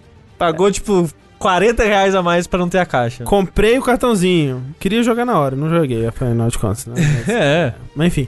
E aí, eu esqueci que não é mais 60 dólares. não. É 70 dólares. Não. Oh, yeah. Eu caí no truque dos 70 dólares. E é muito triste isso, gente. Muito triste. Era triste no campo das ideias. Quando vira realidade, É péssimo. é mais triste ainda. Não, eu tava conversando com o Ivan, porque foi o Ivan que me fez, que me botou pilha pra comprar, pra comprar o Play 5. Eu não ia comprar. Aí o Mizanzuki começou a fazer terrorismo é, mental comigo no, no grupo lá que a gente tem. É, no nosso grupo João Amoedo. Aí ele começou a fazer terrorismo, terrorismo, terrorismo. Vai correndo, vai, co- compra aí, tu, vai, vai, vai, vamos comprar aí junto aí, caralho, porra, não sei o que tem. Aí eu, tá bom, Ivan, caralho, fui e comprei. Aí chegou o meu, chegou o dele. Aí eu falei, e aí? Já comprou o, o, o Demon Souls? Aí ele, eu, 350 reais, né, cara? Porra, 300, Realmente. 350 reais. Nossa, velho. Nem eu e nem ele compramos o jogo ainda. Não, é, é ridículo. Mas assim, então, é, joguei Spider-Man Miles Morales, que é. Está para o Spider-Man de 2018, como o Uncharted Lost Legacy tá para o Uncharted 4, né? Então é aquela coisa, é uma história toda nova, né? Que, que se passa, é uma sequência, né? Da, da, da história de 2018. Na verdade, é uma sequência dos DLCs, né? Tem coisas que acontecem nos DLCs que eu não joguei, do Peter treinando Miles e tal, que eu não vi, Uhum. mas eles já começam, né? Nesse ponto que o Miles Morales e o Peter são Homens-Aranhas, e os dois estão protegendo juntos a cidade de Nova York ali. E aí tem uma missão inicial onde os dois atuam juntos, e logo em seguida o Peter ele vai, foda-se, tô sendo Spider-Man aqui, essa porra, de 8 anos já, tem que tirar férias. Inferno, essa caralha. Aí vai pra Europa. Aí ele vai pra Europa com a Mary Jane. Era e- isso mesmo? É isso mesmo. Nossa, eu falei zoando. É, não, é sério. É, é sério. É isso mesmo. Ah, mas, ca- cara, onde que o Homem-Aranha vai tirar férias? É. Na Europa, ué. É só a. Europa que existe pra gente branca. Exatamente. E aí ele deixa a cidade de Nova York com o, o Miles, né? E aí ele tem que aprender a ser. É, ele estava sendo um Homem-Aranha, agora ele tem que ser o Homem-Aranha, não é verdade? E aí o, o jogo ele se passa na época de Natal. Então, assim, é o mesmo mapa, mas eles é, melhoraram certas partes. Então, o, por exemplo, o Miles, ele. Toda a história dele é que ele é do. do Brooklyn, mas ele se mudou com a família dele recentemente, com a mãe dele, é, pro Harlem, né? Então eles refizeram, fizeram é, o Harlem com bastante mais detalhe, né? As ruas e tal. Né, tem um momento que mostraram nos trailers que tem uma feirinha lá, né? Aquele lugar super Sim. detalhado e tal. Então é, o Harlem tá mais bem feito, com mais coisas do que tinha no jogo original. Mas é o mesmo mapa. O que me surpreendeu inicialmente, né? Porque eu pensei, porra, eles devem adicionar outras partes de Nova York que não estão aqui. Mas faz muito mais sentido que isso venha na sequência, né? Tipo, esse jogo não sendo uma sequência, o que faz mais sentido foi o que eles fizeram, que é é o mesmo mapa, mas numa estação do ano diferente. Então ele é todo diferente, porque tá, tá nevando o tempo todo, né? Então ele. é, e decorações de Natal, né? Então ele tem uma cara diferente, mas ainda assim são os mesmos lugares. E tem uns retconzinho aqui e ali de coisas que. Eu tava vendo um vídeo de, de comparação, né? E no, no geral é até bem feitinho, porque ah, no, no 2018 tinha um prédio que tava em construção e nesse o prédio tá finalizado, né? Hum, que legal. coisas assim, mas tem uns retconzinhos também, coisas que, ele, que não existiam no outro. E agora existem, mas aparecem também em flashback, como se já existisse antes e tal. Então tem umas, umas coisas assim. Mas assim, eu amo esse tipo de combate, né? O jogo, ele faz uma versão dele, uma versão Homem-Aranha do combate do Batman e do, do- da série Arkham, né? Que é um dos meus tipos de combate favorito do, do- de videogames, assim, né? Tirando é, o estilo Souls, é o meu combate melee favorito de jogos. E pra mim a versão do, do, do Spider-Man, o que eles conseguiram fazer com o combate, é a minha versão favorita desse tipo de combate que existe. Assim, eu amo o jeito que eles usam as habilidades de, de teia, né, Pra você sempre puxar o- o- os inimigos e manter eles perto de você o tempo todo. De você finalizar o combo no inimigo e usar a teia pra ir pro próximo, ou puxar ele pra você ou ir pra ele. Ah, DMC então, você quer dizer? É, é, é bem um gancho, né? E usar a teia também pra hum, desviar das coisas, né? E, e usar as habilidades deles ali. E, e em, sua, em, sua, em sua base, o jogo ele é bem parecido, né? O combate é basicamente o mesmo, eles têm muitas das mesmas habilidades. Só que aí o Miles eles têm, ele tem algumas habilidades únicas também, né? Que é o lance da, das habilidades de eletricidade, né? Que é os Venom Powers dele Sim. que adicionam também uma camada nova que você segura L1 e aí todos os botões eles agora é, disparam esses poderes Venom que você usa com a barrinha especial que o Miles tem. E aí eles são necessários pra derrubar certos tipos de inimigos e desabilitar é, certas armas de alguns tipos de inimigos pra conseguir causar dano neles. Tem também tipos de inimigos que, se você usar o Venom Power, ele te dá um contra-ataque especial é, que te prejudica. Então é um combate que ele requer que você esteja prestando atenção o tempo todo, né? Nunca vira um, um, um button mash ali, porque, ok, esse tipo de inimigo ele re- requer que eu tenha esse tipo de resposta, né? E até na questão do, do counter, né? Porque no Batman era aquela coisa. é, E até no Spider-Man 2018, é, brilhou o, o ícone, você aperta o botão equivalente que você automaticamente deu counter. E aqui, de modo geral, ainda é isso, mas tem algumas variações para tipos de inimigos diferentes. Então tem um inimigo que você tem que dar dois counters, né? Algo algo que o Batman chegou a fazer também mais, mais pra frente, mas num ritmo específico, né? Que você vai dar o primeiro counter, ele vai dar um segundo ataque, só quando você der o segundo counter é que você vai conseguir bater nele. E à medida que você vai entendendo, né, os comportamentos desses inimigos, o combate ele vai fluindo e fluir nesse combate pra mim é o que me dá tanto prazer nele assim, de de você fazer aquele combo gigantesco e tive uma, um combate aqui que foi perfeito, né? E é, e é lindo, cinematográfico pra caralho, os ângulos de câmera e a animação. E essa é uma da outra grande diferença do Miles pro Peter, né? Que é muito representada na animação dos personagens. E o Peter, desse jogo, né? Ele já é um Homem-Aranha que tá em atividade há uns oito anos, né? Então ele é um Homem-Aranha muito mais experiente, né? E já calejado e que já aprendeu. E o Miles ele tá começando. E a animação dele reflete tão bem isso, cara. Que até quando ele tá balançando pela- com, com as teias, né? O, o, o Peter ele tem aquela coisa, aquelas poses clássicas do Homem-Aranha, né? De, de, de aquelas poses heróicas e, e acrobáticas, né? E o Miles ele tá começando a chegar lá, mas ele ainda tem muito de um desespero, né? Quando ele tá pulando e ele solta da teia e ele balança os braços louco e às vezes fica dá umas piruetas e cai de ponta cabeça. E ele tem uma, uma, uma inexperiência, né, que é comunicada através das animações, que é muito legal. Isso no combate também, né? Então ele, ele acaba sendo mais. ele Tem, mais personalidade, né? Na movimentação do que, do que o Peter, eu senti. Fora isso, também ele tem a habilidade de invisibilidade, que eu não sei se foi tão bem integrado ao jogo assim, É, mais pro final eu consegui ver a vantagem de você usar ela dentro do combate em si, porque você começa a pegar umas habilidades que quando você usa elas junto da invisibilidade, você acaba causando mais dano em alguns casos e tal. Mas no geral, antes disso, elas serviam mais para cenas de, de stealth. Que também não sei se funciona tão bem porque meio que trivializa as partes stealth. Você vai ser descoberto. Tem até uma habilidade, né? Que quando você equipa ela, antes de ser descoberto, ele já ativa automaticamente, né? Então fica meio que aquela coisa assim, ok, então, né, pra que que estamos aqui, afinal de contas, se você não vai me deixar ser descoberto se eu, se eu fizer merda. É, uma, é, é- é as partes da Mary Jane do primeiro jogo, só que É um pouco, a é. enésima potência. É um pouco disso.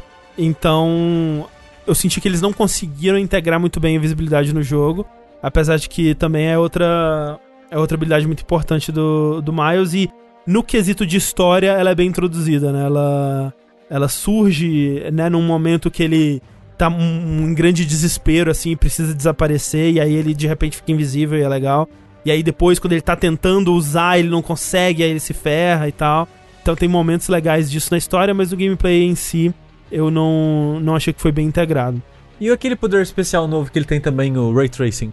Tem esse poder aí, né? Porque o jogo, ele saiu pra PS4 também, né? E pelo que eu vi de comparação na superfície, né? Não é, não é, a diferença não é tão grande assim.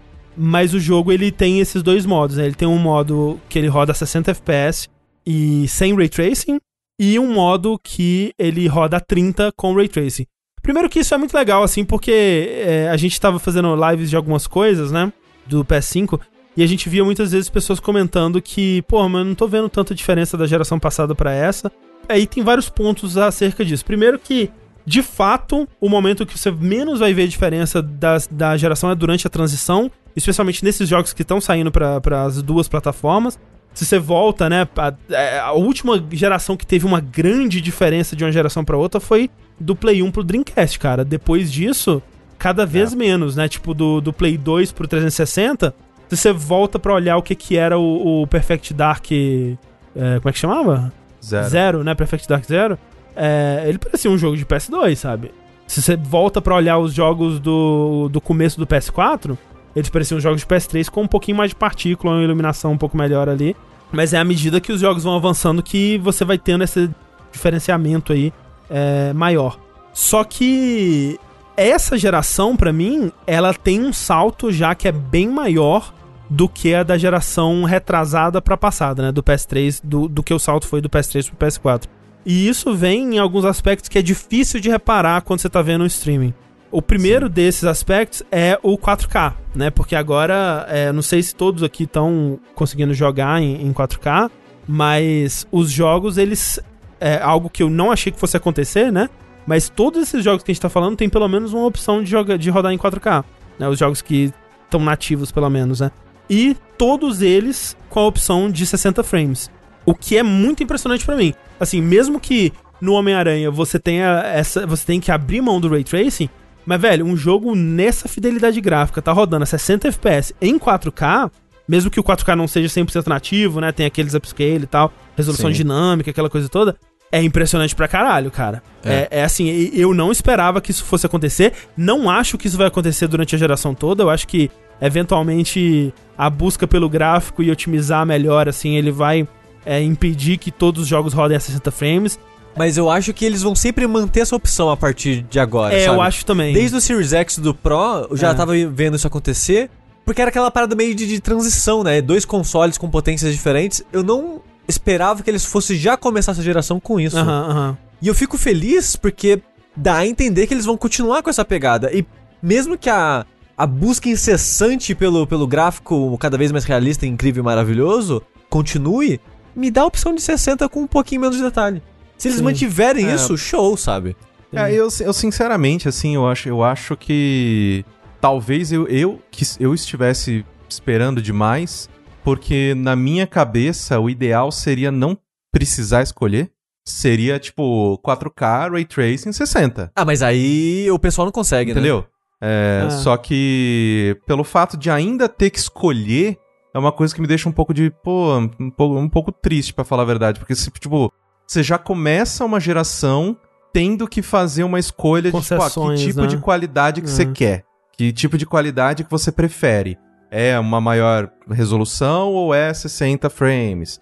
É o ray tracing ou é a mais fluidez do movimento, sei lá. Então, tipo, é, nesse sentido eu fico um pouco triste, para falar a verdade, assim, de eu precisar escolher. Só que eu acho assim, eu acho o ray tracing do caralho, assim, eu acho uma, uma, uma tecnologia muito, muito foda. Só que depois que você começa a jogar as coisas em 60 frames, enfim, não tem, não tem volta. Então, pra mim, o lance é a comparação na hora ali. Porque assim, É. quando você tá no Demon Souls, por exemplo, né? E você consegue mudar dentro do menu, né? Tipo, você vai lá assim. É rapidinho, o jogo a- nem para. É, aqui é 60 frames, você vai lá no menu, aqui é 30. Aí você fala, é, nossa, realmente não dá pra jogar em 30, não, gente. O que, que é isso? Isso aqui o jogo tem câmera lenta, não é possível. To- Stop motion, essa porra. Só que o Spider-Man, por exemplo, ele te coloca, pelo menos, né? tem- isso tem como mudar no, no sistema do, do PS5 também. Mas já o, começar no tipo que você quer, né? é, de já começar o jogo na- na- no, no que você prefere, né? Se, se tiver disponível. Mas o meu, é, ele começou com 30 frames ray tracing. E pra mim tava ótimo, assim. Eu nunca fui pra ver como é que era em 60. Não pode. Se eu fosse, eu não, provavelmente não conseguiria voltar. E esse é o Sim. lance pra mim. Pra mim, perfeito ali. não vai, 30 frames. não vai. Isso fica de dica pra todo mundo. Se você tem uma TV 4K e os caramba, não sei o que tem, cara, se o jogo que te deu a opção dos 30, fica nos 30, porque se você Sim. mudar, você não vai voltar atrás. Exato. É, Ah, mas- Rapidinho, o Fábio Messi perguntou: alguma previsão pra jogar 120 frames? Tem alguns já. O Call of Duty, como a gente tava falando. O Devil May Cry também, por exemplo. É, ele não crava 120, mas ele fica próximo ali, cento e Isso. tanto e tal. Mas, ó, queria comentar, é bem isso que o André mesmo falou, é costume, porque eu fiz, né, as mil horas de stream de Demon Souls e eu tava mostrando pras pessoas, né, a diferença e tal, pra ver se passava por stream nessa diferença do, dos 30, 60 frames, porque às vezes não passa compressão e essas coisas todas, internet das pessoas e tal. E as pessoas sentiram muita diferença. Eu pensei, ah, então não vou nem manter. Só que aí eu descobri, depois eu falo mais sobre isso, tem um bugzinho no jogo que você faz se o jogo tiver 30 frames, que não Hum. funciona se você tiver 60. É um bugzinho muito importante. Aí, pra ativar esse bug, eu tive que jogar só uns minutinhos em 30 frames. E eu acostumei. Acostuma, tipo, né? nesses 3, 4 minutos que eu joguei, eu até esqueci que, que não tava 60 a mais, sabe? É, eu acostumo muito fácil, assim, pra mim o lance é o choque inicial ali. E, e se eu não ver, eu nem percebo, né? Se você quisesse me dizer que, que o, o Spider-Man que eu joguei tava 30, eu acreditava fácil. Então eu joguei a primeira vez é, toda, né? Porque depois eu fiz um Game Plus lá rapidinho, pra platinar essa porra. Eu, a primeira vez eu joguei toda a 30, depois toda a 60. A real é que eu não vi diferença entre os dois, assim, então pra mim tá ótimo. E foi com Ray Tracing, e foi o primeiro jogo que eu joguei que eu, eu realmente reparei bastante no Ray Tracing. Porque no PC eu tinha jogado algumas coisas assim. Eu comecei o Control um pouquinho. Eu peguei aquele Quake 2, né? Que eles é, fizeram com Ray Tracing Sim. pra ver de qual é que era e tal. É, mas foi isso, assim, sabe? Eu não, não joguei muita coisa com Ray Tracing lá, não.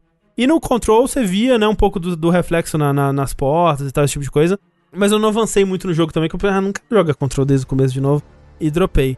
E nesse, foi realmente assim, é, a- de abrir os olhos, assim, o, pra diferença que faz e pra coisas que você nunca viu sendo feitas antes num jogo acontecendo e simplesmente ocorrendo ali, né? Você não, não para mais pra pensar nelas. Então, coisas tipo. É uma cena. E, e aí eu tava. Eu usei, eu joguei a maior parte do jogo com o, a roupa do, do Miles Morales 2020, né? Que é baseado numa capa do, do, do quadrinho que é uma roupa meio Daft Punk, assim, que ele tem um, um capacete de vidro, bem Daft Punk, assim. E uma roupa que ela tem um azul. É bonita pra caralho. Pra mim é a roupa mais bonita do jogo de longe, assim. Assim, a roupa de herói mais bonita que eu já vi na minha vida. É, é incrível aquela roupa. Ah, com gato? Concordo. A do gato é legal também. É, mas ela só libera quando você. no finalzinho, então não. Ah, inferno. Mas o, essa do, do, do Daft Punk, é, a cabeça dele é toda refletiva. Então tem uma cena, por exemplo, que o, o vilão tá interrogando o Miles assim. E chega bem perto do- da, da cabeça dele e você vê o rosto do vilão refletindo assim. E falando, e você consegue ver as expressões que ele tá fazendo e a boca dele se mexendo. E nunca, assim, isso é impossível, ninguém ia fazer. Às vezes, né, em alguns casos as pessoas recriavam, né, com, com eh, técnicas diferentes ali, o espelho, né, pra... E sempre era uma resolução meio bosta dentro do espelho, né, umas coisas meio... eh, Você sentia que tava rolando um esforço muito grande pra fazer aquilo, mas a coisa mais comum é todos os espelhos do mundo desse jogo estão quebrados, né? tipo, é... é, O, o- a, a base de expectativa era essa. Quando tem um espelho, você, porra, caralho, rolou um esforço aqui. E, e coisas tipo, né, o cenário direitinho refletindo nos olhos do, do personagem ou na cabeça, né, do- de- desse capacete. E quando você olha pra TV, né, e a TV mesmo ligada, você consegue ver no vidro o reflexo das coisas do cenário, assim. Sim. É um ótimo jogo pra isso acontecer, porque os prédios, né, então as janelas refletindo direitinho tudo que tá acontecendo em volta. É, é um puta, é um- uma puta vitrine pra Ray Tracing, assim, foi o jogo que mais me impressionou nesse sentido. Tanto de coisas muito legais, então, por exemplo, você tem combates e momentos de chave da história que ocorrem num, num- num prédio super high-tech, assim, onde o chão é bem reflexivo e as paredes são todas bem reflexivas, é, refletivas, enfim, não sei qual é a palavra. e é assim, nossa, realmente, né, a gente tá vendo tudo aqui sendo refletido e é muito da hora. Quanto coisas sutis, como isso do, do reflexo no olho, assim, às vezes, quando tem um close muito, é, muito perto, você consegue ver coisas assim. Então. E, e é muito legal que, vendo os vídeos né, da Digital Foundry, Uhum. mostrando, ele é um Ray Tracing... Estão perguntando no chat, se o Ray Tracing é o futuro dos jogos? Eu acho que é uma tecnologia que eles estão aprendendo a usar ainda, né? Porque no Sim, começo era muito Ray Tracing, liga tudo no full, yay! E aí a gente tá vendo no Homem-Aranha usando o Ray Tracing de maneira mais inteligente, tipo... A resolução do reflexo não é a mesma Exato, resolução exato. do jogo, é um pouco... Tipo, o jogo tá tipo 1440, a resolução é tipo 1080, 720p. A densidade, tipo, da- das pessoas ou das árvores, das coisas. Então, o mundo que ele reflete não é a mesma fidelidade gráfica. Só que você não nota, porque o jogo, É. no meio do combate, no meio da balançada da teia, você não nota. E ele mistura, né? Tipo, por exemplo, as coisas que estão mais distantes, assim, tipo o reflexo do barco na água. Aí é o Screen Space, Screen Space Reflections, né? Que é a técnica mais antiga e tal. Então ele mistura as duas coisas. Tem lugares que você. que eu fui que eu ia olhar. Isso aqui é Ray Tracing. Não, não é Ray Tracing. Mas assim, de modo geral, tá lá, sabe? É, e aí é muito legal. Ele, ele é um jogo que, que nem você falou, ele vende Ray Tracing em console, sabe? Sim. Você vê que é possível, você tipo, porra, legal. Sim, Seria total. legal os jogos terem mais, tipo, ok, me dá 60 ou me dá Ray Tracing. Que nem o Corre que queria o, o sonho do 60 Ray Tracing. Eu acho que a gente nunca vai chegar lá em console. É, então, é, é por isso que assim, eu, eu, eu acho que a minha expectativa já tava mais calibrada, porque realmente o Ray Tracing ainda é algo super novo, e, né? E até no PC ainda é muito difícil de, de fazer, né? Agora, pelo menos até a, a É, geração só, é, 2000. só né? na, na- nessa nova geração, né, Sim. das, das RTX, em que agora sim as É. placas estão rodando Ray Tracing com o pé nas costas Sim. e tal, mas ainda assim é, a gente precisou passar por toda uma geração, Sim. né, da, da NVIDIA, com, tanto com placa normal, quanto depois com as supers e Sim, tudo mais, sim. com as placas ainda, tipo, se doendo ali pra fazer alguma coisa de Ray Tracing em 4K e tal. E, e essa geração, por mais que ela esteja lançando, assim, é, em questão, em, em paridade com muita da tecnologia é, mais acessível do mercado no momento, ela ainda é uma geração que ela tá em paridade com a série 2000, né? É, o que vem daqui pra frente já é futuro, e aí é só PC mesmo. E óbvio, daqui, todo mundo sabe, né, que quem vai pra console não é pra ter o, o top de linha, né? E, Sim. é, eu acho que tá dentro do, do esperado e, e, é, até me surpreende, assim, em alguns aspectos. Eu joguei um pouco do, do Miles também. Uhum. E jogar o Miles fez. me obrigou a confrontar uma verdade inconveniente. Hum, Eu não gosto do jogo de Spider-Man. é mesmo. Não gosto. Porque eu joguei o 2018, eu não terminei ele. E eu cansei, tipo, ah, sei lá, eu vou parar, devolver ele. Era jogo emprestado, eu devolvi. Mas eu achava que era tipo, ah, eu fiquei fazendo muita sidequest, eu fiquei enrolando, aí eu fiquei empapuçado e parei. Acho que é por isso. Aí eu peguei o Miles, pô, agora vai, porra, Miles, gosto do Miles. Aranha Verso, legal pra caralho. Jogo mais enxutinho, né? Mais curtinho. Exato, jogo menor. Eu vou focar mais nas missões de história e vai ser show, cara. E aí eu comecei, porra, legal, pá, aí comecei a jogar. Aí eu falei, ah, o jogo é assim, né? Não. É, é tipo, eu não gosto do jogo. Jogo. Tipo, o jogo não. O jogo é lindo. Tipo, andar de teia pela cidade, pra mim é legal por 5 minutos. O combate é legal por 2 minutos. E eu perco interesse, assim. Eu- o jogo me perde. Putz, é. O, o jogo. Não tem nada de errado com o jogo. O jogo Sim. é. Né? Tipo, porra, que produto da hora, assim. Muito bem feito, né? Mas é. É muito bem, extremamente bem feito, é muito bem feito. Sim. Mas não. Pra mim, não. não É, eu entendo, Eu fiquei, é. eu fiquei meio triste, porque, tipo, é um jogo, tipo, eu vejo que assim, caralho, é tão da hora, parece tão da hora. Mas eu boto a mão nele e, eu, e ele me perde. Então, tipo, É, em, em alguns aspectos eu acho esse até melhor do que o 2018, pelo mesmo motivo que eu acho, em alguns aspectos, o Uncharted Lost Legacy melhor do que o 4. Porque ele é mais enxuto, ele é mais direto ao ponto, ele tem menos daquela, daquela, né, daqueles exageros pra encher o mundo, né? Então ele é um jogo que você faz 100% nele com umas 8 horas fácil, assim. E, por exemplo, da segunda vez que eu, que eu joguei, que eu fiz só a história pra completar o New Game Plus, você termina em duas horas, assim, tranquilo, Pode assim. Nossa Bem senhora, curtinho, Eu não vou né? pagar 250 reais disso, cara. Mas então, assim, Homem-Aranha é o meu, o meu herói favorito. Eu compro gibi dessa porra desde quando eu tinha 10 anos de idade, mas não vou pagar 250 reais, não, cara. É, pois é, tipo, ele, ele para mim, quando eu tendo feito 100%, pra mim 8 horas é uma duração ideal pra um jogo desse tipo, assim, eu senti que eu, eu tive bastante. Até porque o conteúdo é, opcional, entre aspas, dele, eu achei muito bom no geral, que é onde eles expandem um pouco mais do, do, do universo, né, e do- dos personagens em volta e tal, e até da, da vida do Miles fora da, do Homem-Aranha ali. André, eu só queria aproveitar um comentário que fizeram ali e falar brevemente sobre isso que você comentou, mas acabou não falando muito, eu acho. Hum. Que falaram, na moral, não tô vendo diferença desse, Assim, é. de- desse jogo pro do PS4, visualmente, né? É, sim, sim. E como o André tava comentando, eu já sentia isso na geração passada um pouco. Tipo, de ver trailer de jogo e jogar o jogo, e o jogo ia ser muito mais bonito na minha frente ali Sim, do que sim. no trailer, né? E nessa geração, gente, não dá pra levar streaming e trailer de YouTube mais em consideração. Sim. Mesmo que o trailer e o vídeo no YouTube seja, sei lá, da fonte oficial do estúdio e tá em 4K, não dá. A compressão do YouTube não faz jus à imagem do jogo. Tipo, jogando Demon Souls, várias pessoas começando, comentando: Nossa, mas esse jogo tem cara de PS4, por que, que esse jogo não tá no PS4? Ah. E, gente, ele pessoalmente não tem cara de PS4. Não, é, ele, ele, ele, assim, é aquela coisa, ele rodaria num PS4, talvez, se diminuísse a resolução de tudo, se você tirasse vários efeitos de iluminação, se você tirasse os 60 frames, se você tirasse o 4K. Ele é um jogo que tá rodando a 4K, 60 frames, com todos esses efeitos e todas essas coisas. Tipo, isso não é possível na geração passada.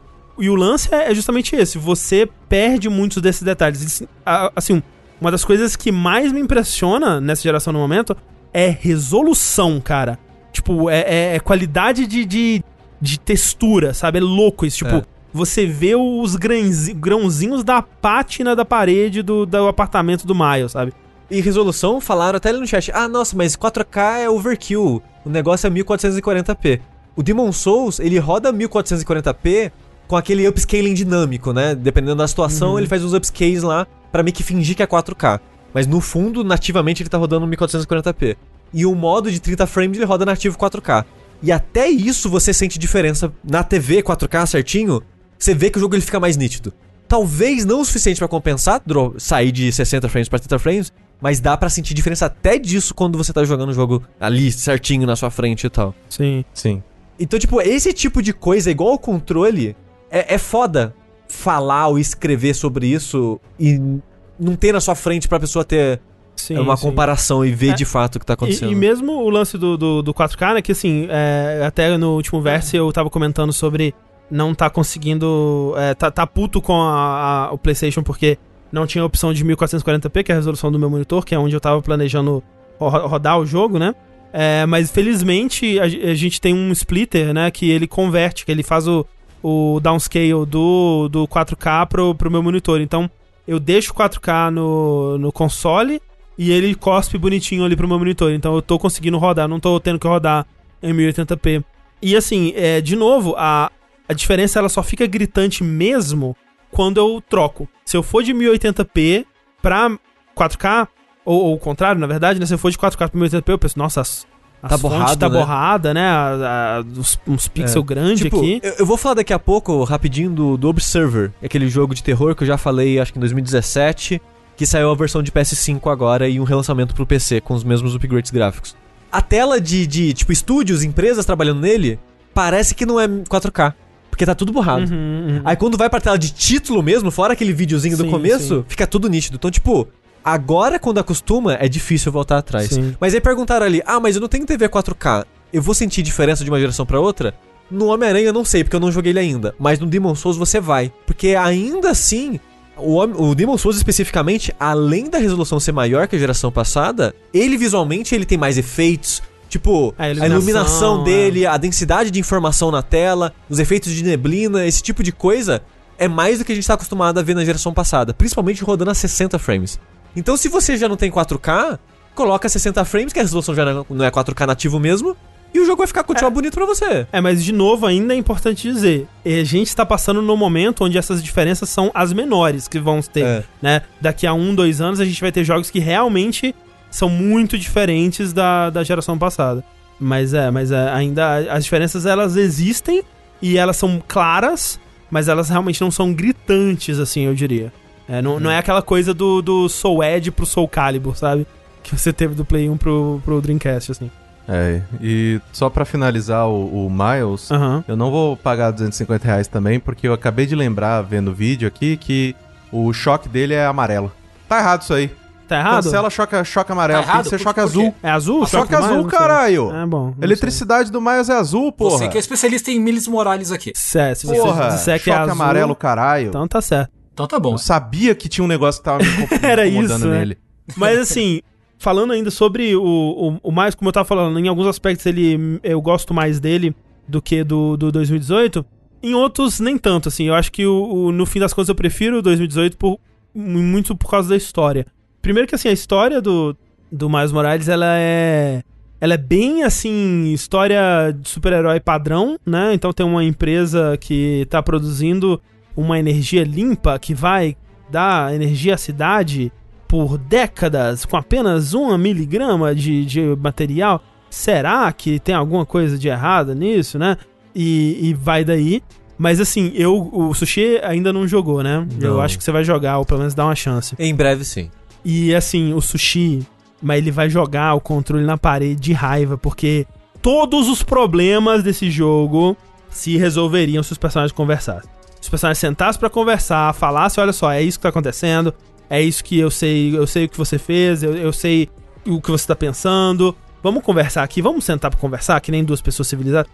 Todos os problemas se resolveriam e é frustrante demais. É aquela coisa que você fica, mas pelo amor de Deus, por que, que vocês estão fazendo isso? Senta pra conversar, pelo amor de Deus. E é muito frustrante porque você consegue ver a solução muito mais fácil ali. Fora isso, você acaba não, não, não se afeiçoando, pelo menos eu não me afeiçoei muito a alguns dos personagens de apoio, porque o jogo ele tenta ser, assim, eu, eu entendo, assim, eu, eu vejo o valor nisso, mas tirando a história principal, que tem, né, vilões e, e coisas e tal, é tudo muito puro e good vibes, assim. É muito, assim, de um nível que me incomoda, assim, porque você vai, você vai proteger um, um caminhão que tá sendo roubado e não pode ser tipo um caminhão de combustível, não, é o caminhão que tá levando brinquedos pras crianças órfãs. E o cara, ele tá trabalhando de madrugada porque ele não pode, ele tem que, ele tem que ir lá e levar as- os brinquedos pra crianças órfãs. E aí, tem o podcast do, do J. Jonah Jameson, né? Mas aí agora tem uma podcaster rival, né? Que é uma, uma moça que ela. Eu não sei, cara. Eu tava esperando o momento que ia, ia revelar que ela era a vilã do jogo. Porque não é possível, tipo, parecia a caricatura mais absurda de um personagem desse tipo. Que é tipo, ela encerra. Ei, e obrigado por ouvir meu podcast, linduchos. Não se esqueçam de escovar os dentes, hein? Sem sacanagem, é nesse nível. Tipo, se- ge- gente, se seus olhos estiverem doendo, lembre-se de comprar lentes a- azuis para diminuir a- o, a- o cansaço dos seus olhos nas telas. Vamos diminuir o nosso tempo com as telas, porque saúde em primeiro lugar, hein, galera? E eu não, não entendia de onde aquilo tava vindo. Eu tava, não é possível, isso tem que ser uma paródia, isso tem que ser uma sátira. Mas não, é, é- era sério, assim. E, no geral, o, o tom do jogo ser todo assim e não ter contraste, tipo, o Miles e o, o amigo dele, eles têm uma relação muito bonitinha, assim, eles têm uma relação é, é, é, de amigos homens não tóxica, sabe? Que é muito. Que bom, olha só, um, um jogo dando um exemplo disso, né? Uma relação saudável entre dois homens que é só pura e bonitinha. Como não tem contraste dessa relação com quase nada, é difícil de apreciar ela. Ela se perde no mar de, açúcar e, e- e doçura que eu ficava um pouco com raiva, assim, disso, em certos momentos, assim. Então, acaba que, por conta desses, desses aspectos, assim, eu, eu não, não gostei tanto, assim, da história do jogo. Mas o jogo ainda é muito gostoso de jogar. É muito... Balançar pela cidade, o combate, pra mim, tá entre, assim, os, os meus loops de gameplay favoritos, assim, dos videogames. Eu tô... Eu terminei e deu a vontade de, de, de ir pros DLCs do, Tem troféu pra caralho no DLC, né? Que eu vi que minha Tem. platina é tipo 60% é, só então agora. É isso, é. Dá vontade de ir pros DLCs pra ter um pouco mais esse jogo, mas eu, ao mesmo tempo eu fico meio. Talvez eu só espere o próximo, assim. O próximo deve estar vindo aí, não, em não tão. em não tanto tempo assim. Então acho É, que eu vou só esperar. Agora que já aí. foram comprados, né? Pois é. Então. Spider-Man Miles Morales.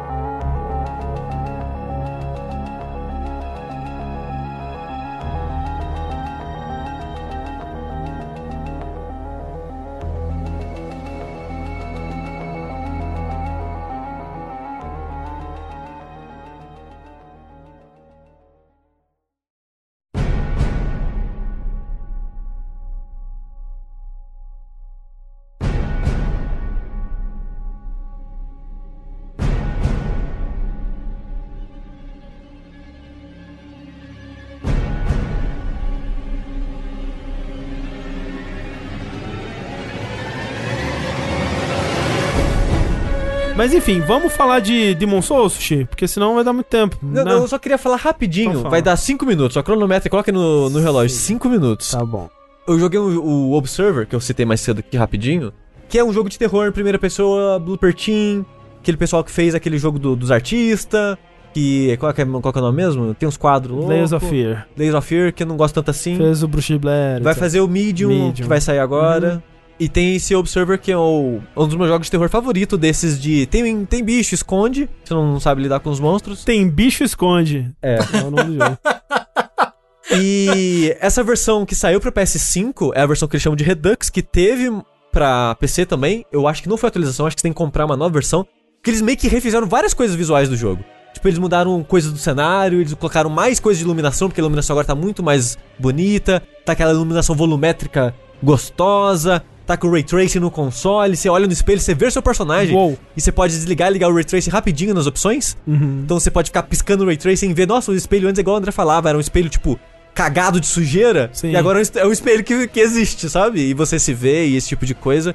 E ele usa o gatilho. Hum. E ele usa o gatilho de maneiras Eita. interessantes que. E é muito curioso que eu quero ver como é que outras pessoas vão fazer isso. Porque quando você joga o Astro, Astros Playroom, você não sente a existência do motor do gatilho. Você só sente os, os efeitos do, do gatilho, né? Do motor. Nesse jogo é engraçado que ele usa o gatilho pra você abrir porta trancada. Tipo, a porta tá com a maçaneta fechada, você coloca o cursor, vai aparecer a coisinha, aí você encosta no, no, no gatilho, você. Eita, o gatilho travou.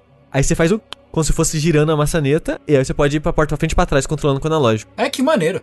Só que tem duas coisas engraçadas aí.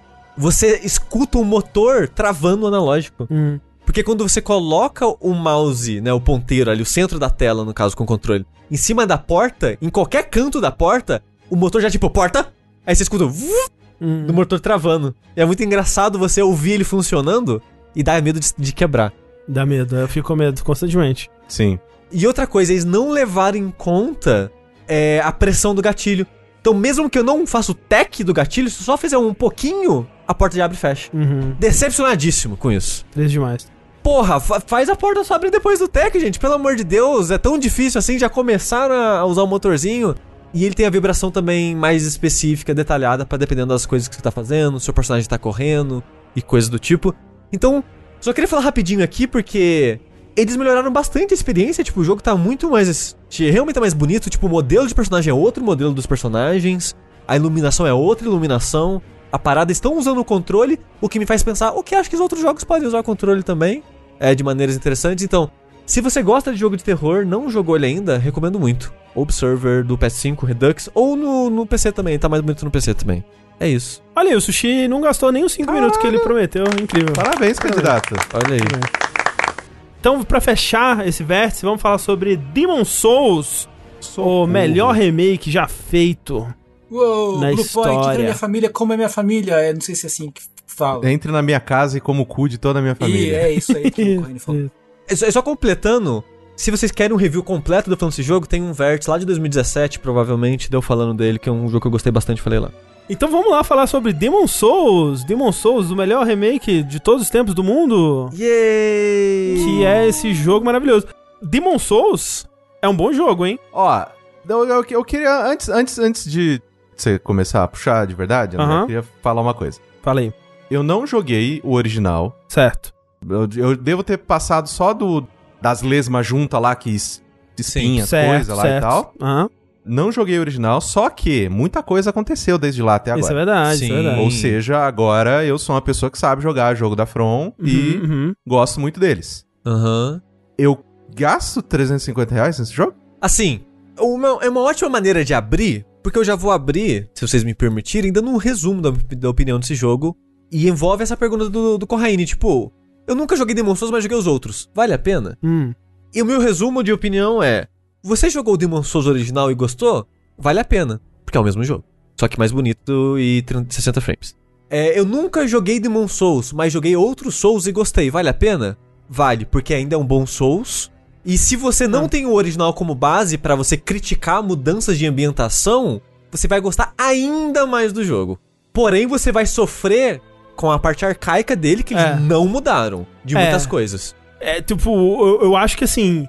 Eu, eu vi muita gente, né? Por exemplo, a, a Mika, ela tá pra começar no mundo Souls aí, né? Que ela gostou muito de Hollow Knight e, Nossa, e outros coitada. jogos parecidos com Miriam. Souls aí. E ela tá querendo começar, né? Ela, ela tava pra ir pra um, pra um Bloodborne ou pra um Dark Souls Remastered aí. E aí eu tava falando, olha só, só não começa pelo Demons do PS5, né? Se você comprar um PS5, porque É, é estranho. é, é- é esquisito, viu? Eu acho que precisa já ter, porque, assim, óbvio que dá. Tanto é que o Demons, na, na sua época, ele foi um, um, um sucesso cult e tal. Sim. Mas- É, assim, vocês começaram, né? Muita gente começou nele. Sim. Mas voltando pra ele agora, eu vejo o quanto que as coisas foram melhoradas em outros jogos, né? E tem coisas aqui no Demons que pra mim é meio inaceitável um jogo de 2020 lançar com as coisas desse jeito. Por exemplo, a luta contra o Dragon God parece que é um jogo inacabado que não foi testado, cara. É muito ruim aquela porra. É muito ruim, cara. É tipo, eu ficava de cara, não é possível que isso está num jogo de videogame 2020, que ninguém achou que era uma boa ideia, né, voltar aqui e ver como é que essas coisas são feitas, né?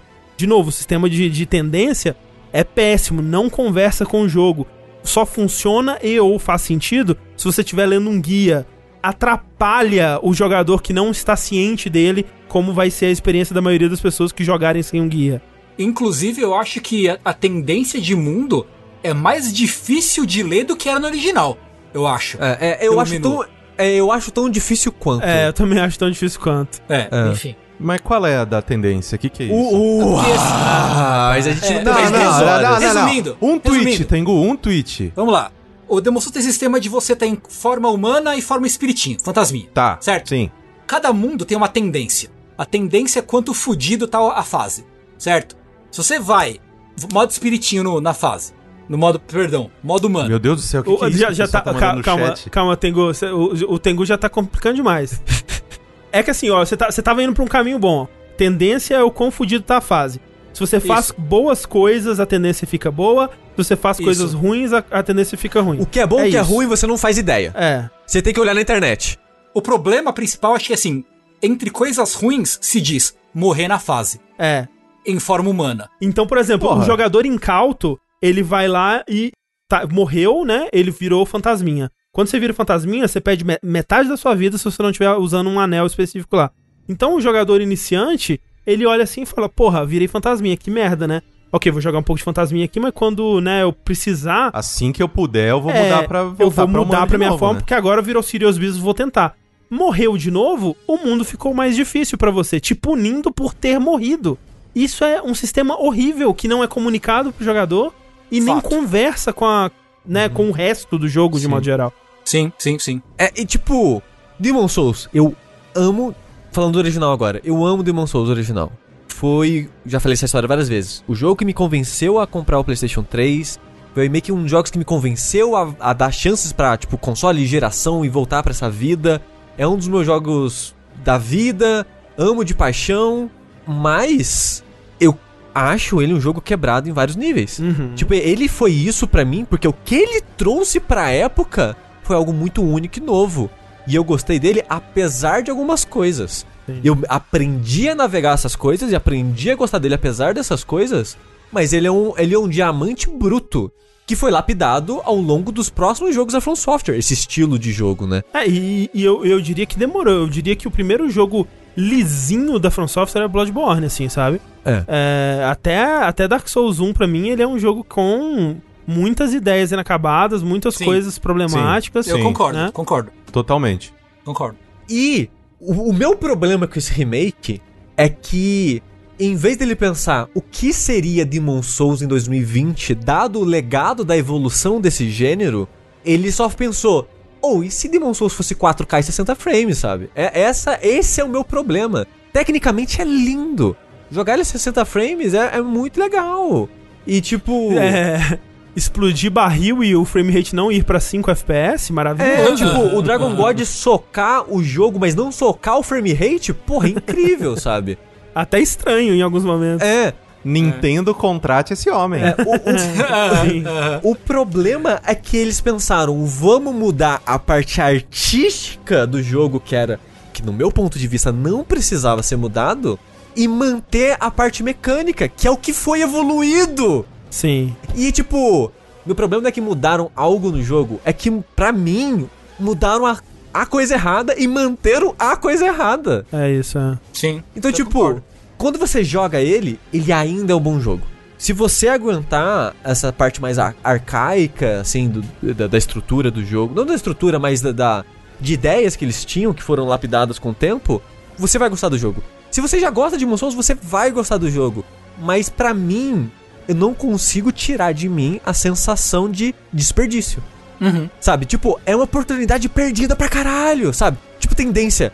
Ela é mal explicada e ela é mal resolvida e é a filha da puta, mas a ideia das suas ações no jogo Sim. moldarem o mundo e tipos de inimigo que aparecem e quest dos NPCs, Eventos, né? eventos, isso eu acho legal. Então, pra mim, o que eles podiam fazer? Colocar mais eventos, deixar mais claro esse sistema, deixar menos punitivo esse sistema. Até aquela ideia que as pessoas tinham antes do, do jogo sair de fato, tipo, ou e essa parada da noite que mostraram uma parte de noite? Será que a tendência vai refletir em, em horário? Tipo, vai ficar de dia e mais de noite? Só isso, sabe? Tipo, essas coisas, eles. Não, vamos manter idêntico. Sabe? E, e- e isso me, me ofende um pouquinho, sabe? É, o jogo ele fica num meio termo esquisito entre um remaster e um remake, né? É. É. É, é muito estranho, porque realmente, tipo, tem coisas que não, não tem porquê eles manter, como o Sushi falou, manter a pureza, entre aspas, de certas coisas não faz sentido, pra mim. É, acho que o Sushi concorda, tá, acho que o André concorda também. Como a questão, por exemplo, do da carga de item, né? Você tem um limite Sim. de peso de itens que você pode carregar, e aí, tipo, por outro lado tem uma coisa, ah, as pessoas reclamavam, não sei quem reclamava, mas as pessoas reclamavam que era muito fácil você ficar comendo item de cura pra sempre. E eles resolveram isso, entre aspas, que não era, nunca foi um problema. Ah, a gente limita agora item de cura 25 cada. É, mas ainda você pode ter um 25 de cada, né? 25 pacotes de É. cada. Então não resolveu porra nenhuma. Foda-se, As- as mu- é. a maioria das mudanças que eles fizeram, no, no fundo, não muda nada. É, então, é isso que eu É. acho bizarro, porque assim, é, o que eles escolheram mudar, pra mim, é muito confuso, assim, porque, por exemplo, uma das coisas novas que tem no, no, no jogo é um anel pra você andar no, no pântano, né? Que é algo que outros jogos da série, é, do- outros Souls Implementaram. implementaram, né? Porque quando você tá no pântano, você anda mó devagar, e se você tentar rolar, ele meio que fica com o pezinho preso, assim e tal. E aí tem uma, uma área no, no Demon Souls, né? Que é o Valley of Defilement, que ele tem um pântano, né? No, na no segunda área dele ali, que é um. Né, a segunda área dele é basicamente esse pântano inteiro, né? Você tem que atravessar esse pântano, tem pequenas ilhazinhas ali, pequena uma vilazinha no meio e tal. Mas esse pântano tá lá pro tempo todo. Se você quiser é, pegar os itens, você tem que atravessar esse pântano. Mas é isso, sabe? Tipo, não é como se o pântano fosse, nossa, Demon Souls, né? Porra, um bom jogo. Mas aquele pântano. Não, cara, tipo, se, se, se você quer só passar pelaquela fase, você mal precisa lidar com o pântano. Tipo, tem. Só se você quiser pegar os itens que estão no- nos cantos aqui e ali. Quando você tá seguindo o jogo normal, você anda três passinhos no pântano, ilhazinha, três passinhos no pântano, ilhazinha. Depois você sobe nas plataforminhas de madeira, vai até a cidadezinha, cidadezinha, chefe, acabou. Você quase não precisa lidar com esse pântano. E eles criaram um item novo, cara. Eles Difícil de encontrar. difícil de encontrar. Tipo, eles deram ao trabalho de criar, de resolver um problema que não existia. A mesma coisa o lance da- das, das, das plantinhas, né? Das ervas, das né? ervinhas. Sim, sim. Talvez é uma coisa que alguém poderia reclamar, talvez. Mas eles se deram ao trabalho de en- encontrar uma solução pra um problema que não existia. pra ir lá e ignorar e deixar igual os problemas que realmente existiam. E aí é aí que eu não consigo entender, velho. É, tipo, o lance até do, do peso de item, né? Tipo, ah, ok. No original era um problema porque se você pega um item no, no mundo e esse item vai fazer você ir além do seu peso de item, você meio que perdeu aquele item e se fudeu. Que ele vai ficar lá no cenário largado. Se você for embora da fase e voltar, o item vai ter sumido. Você Sim, no cu. É, agora você tem a opção de mandar aquele item pro Stockpile Thomas, né? Que é o NPC do Nexus que segura seus, seus itens pra você. O que é uma melhoria. Isso eu gosto, isso eu gosto. É, mas. Mas, mas, mas eu pra concordo. assim, eu gosto, mas tira o peso É. de item. Tira. Não- Exato. Ni- ninguém ninguém vai sentir falta dessa porra. Sim. Tipo, por que a burocracia de mandar o. Assim, Exato. se não há ônus, Exatamente. né? Vê se, eu, vê se eu tô entendendo. Se não há ônus de, tipo, esse, esse perigo que o Tengu falou. Ou seja, isso é mecânico. De, tipo, putz, será que eu tenho espaço pra pegar item? É, no, no original Será que você não é tinha melhor? que. Você tinha que ir preparado, tipo, ó, eu, eu acho que eu vou ter que. Vou ir numa, numa área nova, talvez eu tenha que pegar itens. Eu vou ir com pouco item, né? Vou, vou liberar o espaço no meu inventário. aqui. Exato. Se não há esse, essa tensão que se transforma em mecânica, se transforma em gameplay, em estratégia, em putz, mas eu preciso levar essa armadura pesada porque pode acontecer X coisa e aí eu não tenho espaço. Por que colocar essa burocracia de ter que ir até, até o cara pra pegar o item, cara? Só tira o, só tira o peso dessa merda. Exatamente, exatamente Tipo, e perguntaram, mas o NPC ia fazer o quê? No Dark Souls 1 tem um item que você leva com você, toda vez que você senta no bonfire, você pode guardar item lá. Porque às vezes você não quer estar com o menu abarrotado de coisas. Só quer organizar o inventário só. Exato. O NPC ainda teria função. Você ainda pod- poderia guardar coisas lá e tirar coisas de lá. E tem a Sim. questzinha dele, blá blá blá. Então, tipo, o personagem ainda manteria a função dele, sabe? E, e é muito louco porque aí eles vêm com um papinho de não. A gente não mexe no que a From Software fez. Não, não cabe a gente a fazer a nova área. Aí eles vão lá e mudam o design das coisas. Aí eles vão lá e, tipo, muda o tom das coisas, é tudo mais Ed. Tipo, todos os backstab agora, tipo, mega violento. Tipo, a cena final de você fazendo o, o final bad é totalmente outro sentimento que não tem nada a ver com o jogo original, sabe? Aí Eles achavam que eles não estavam mudando em nada nisso, quando eles falam, tipo, ah, não, a gente não pode mudar as coisas que a From Software fez. Tipo, eles achavam que não tava mudando É. nada, sabe? É um bom jogo? É, porque o jogo original é um bom jogo. Mas é, o que me revolta é que é uma oportunidade perdida. É, a oportunidade perdida é, é triste, especialmente, né, nessas, nessas partes que precisavam realmente ser melhoradas. Na parte visual, eu, eu tenho uma opinião é, mais positiva do que o Sushi e o Tengu, eu sinto. Eu até quero ouvir o que o Tengu acha sobre isso depois de ter jogado agora, né? Mas é. Eu acho que o saldo, no geral, ele é positivo, sabe? Tipo, tem coisas que mudaram que eu fico meio triste, né? Tipo, eu, eu, eu gostava do, do Látria, do- é, a segunda parte de Látria, ser um breu absurdo, né? Tipo, quando você tá nas torres ali. Em alguns cenários, a escuridão era tanta que te dava quase uma sensação de, de ser um não lugar, sabe? De, de você não compreender exatamente como aquele lugar funciona. E isso acrescentava um pouco a ambientação e ao terror do jogo. E, e essa coisa mais abstrata vem do jogo ter menos detalhe, ele ter menos recurso. E eu entendo que alguma coisa disso se perderia. Mas, por exemplo, o, o- a, a segunda parte de Tower of Latria, ela ser mais iluminada e colorida, eu acho que tira um pouco da- do, do terror daquele lugar. Não tem o grito, não tem o grito em Tower of É Latria. verdade. Eles tiraram o Não grito do. Hideo, cara. O que, É. que vocês têm na cabeça? E, e aí, né, eu já falei do, do Fat Official lá e tal, que eu acho que eles foram pra um design mais nojento, né, em vez de do que ele era mais no, no original e tal. E isso se aplica a alguns outros, a algumas outras criaturas. Mas assim, no geral, pra mim o saldo é positivo, porque, por exemplo, eu gosto muito de como tá a ambientação em Shrine of Storms. O Boletária, pra mim, tá muito melhor. Eu, eu entendo, tipo, que eles mudaram a arquitetura, né, da, da- do, do castelo e agora é uma coisa mais gótica. E em mudaram vez- até a função do lugar, porque É. antes era só uma, meio que um forte, uma Sim. fortaleza, e agora é, é é residencial, tem É, casas. tem uma cidade. O que eu acho que faz sentido, porque, tipo, é, um, né, quando você para pensar que todas aquelas aqueles prédios que tinham lá, eles eram prédios de fortaleza e numa disposição que parecia uma cidade, não, mas não era uma cidade. Parece que, tipo, naquele lugar ali, parece que a intenção era que fosse uma cidade, mas eles tinham assets de, de forte só, sabe? E ficaram por aquilo mesmo. E, e aí no remake eles transformaram numa cidade realmente, que eu achei muito, muito legal. Alguns chefes, né? Tipo, tem muita coisa que a gente também olha e fala como se o, o design da, da From é, fosse impecável e sem defeitos e coisas, por exemplo, como Dust Colossus e o, e o Lichmonger.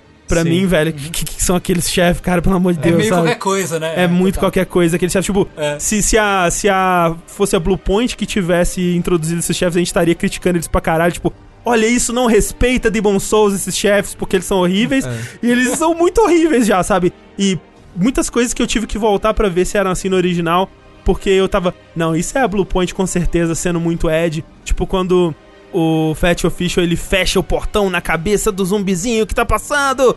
E não, isso é no, no original já. E se fosse a Blue Point a gente estaria criticando, mas é do original já. Então tem muita coisa disso, da gente ter uma visão da, da From como algo perfeito e longe de. de- de- Perfeitinho, de- nunca errou. É, exato. Nunca errou. Nunca errou. Quando não, não é esse o caso. E eu acho que a Blue Point ela acertou muito também. E pra mim, no geral, o saldo é positivo. Mas pra mim, o que fode.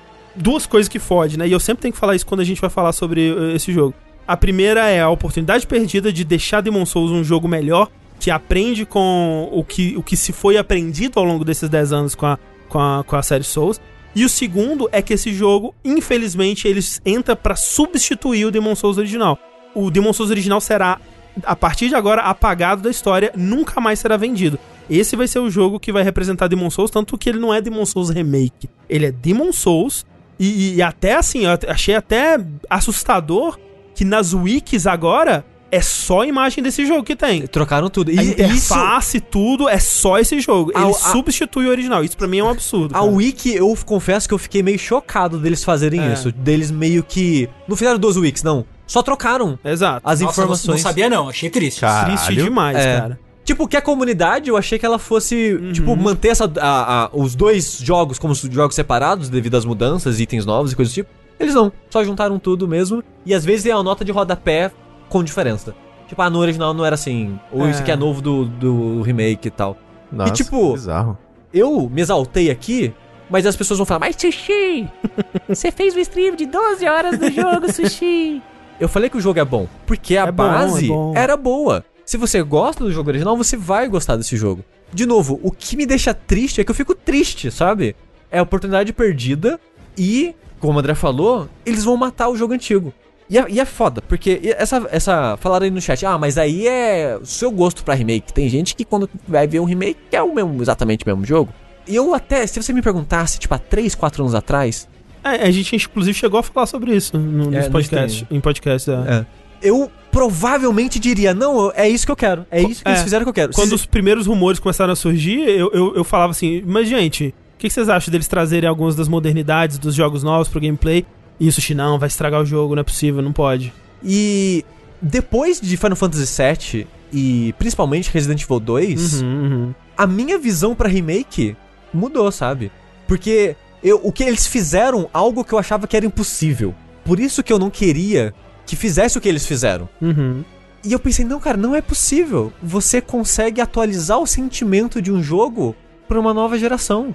Ou seja, a Capcom e a Square, sem saber que era impossível, foram lá e Exatamente. É fizeram. tipo isso, Pois porque é, o, o- o é. Final, o Final Fantasy VII, ele é, ele é um pouco um caso um pouco diferente, porque com o passar do jogo ele vai mudando mais. E o próximo jogo provavelmente vai ser bem mais diferente. Mas a parada é, ele pega os elementos que a gente jurava que ele ia abandonar. A gente jurava que ele ia mudar. A casa, A, Corra. a casa, a, a casa. Cara, que, a- que luta maravilhosa. Maravilhosa, Meu Deus, maravilhosa. eu E, dando tipo- porrada, dando espadada né, voadora numa casa de madeira, cara. Tipo, inimigos que era só um inimigo genérico qualquer de RPG. Tipo, ah, o inimigo que é meio que uma lesminha que solta teia. E não, eles contextualizam, porque agora é meio que uma praga que habita o metrô e é cheio de teia de aranha pelos lugares. E agora tem soldadinho com lança-chamas pra queimar. Então, tipo, eles vão em outro nível, sabe? Eles pegam inimigo que era design estranho da época do Play 1 e recontextualiza pro inimigo pra existir naquele mundo. Então, tipo, o que eles fazem ali é de outro mundo, sabe? Nesse sentido, de adaptação, de recriar um mundo usando o que ele tinha como base. Mesma coisa do Resident Evil 2. Ah, não, eles vão colocar em terceira pessoa. Não vai ter aquele sentimento claustrofóbico, não vai ter aquele medo do desconhecido da câmera que você não tá enxergando. Ah, não vai ter isso e aquilo. Ah, eles colocaram tudo isso. Mas o que, que eles colocaram? Ah, agora é a escuridão. A escuridão faz o papel do, do que você não tá vendo. E tipo, eles colocaram vários análogos que não só é, adaptam o sentimento do Resident Evil 2 da época, como melhoram do meu ponto de vista, sabe? Resident Evil 2, o remake, é possivelmente meu Resident Evil 2 o meu Resident Evil favorito. E o seu sabe? Resident Evil 2 favorito? Também. É. Facilmente pra mim também. Dá- tipo, dá pra fazer é com o mesmo sentimento, mas melhor. E aqui dava pra fazer um- Dava, um, dava. um Demon Souls, pegar o que ele tinha de único e melhorar, sabe? Mas, Sushi, uma coisa que o chat trouxe, e eu também fico um pouco dividido, porque eu acho que faz sentido sim, porque assim, no caso de Resident Evil 2 e de Final Fantasy VII, quem fez o remake foi a Capcom e a Square. Uhum. No caso de Demon Souls, é uma outra empresa, não é a From fazendo o remake em que, tipo, não é o Miyazaki falando, não, muda essa porra aqui, isso aí eu não sabia fazer mesmo, ou, sabe? É porque tipo, se fosse a From, sem dúvida mudava um monte de coisa. É. Exato. Então, assim, tipo, eu sinto que pelo medo de tomar na cabeça de, ah, mudou muito, ou fez, fez muita coisa, ou not my Demon Souls e tal, né? Stop the count. É, mas, mas, Mas, mas, mas tipo- Corraine, as pessoas só iam falar isso até jogar a porra do jogo. É, tem razão. Se eles fizessem direito, obviamente. Eu acho que acompanhando as entrevistas do pessoal do Bluepoint, eu acho que meio que foi o contrário.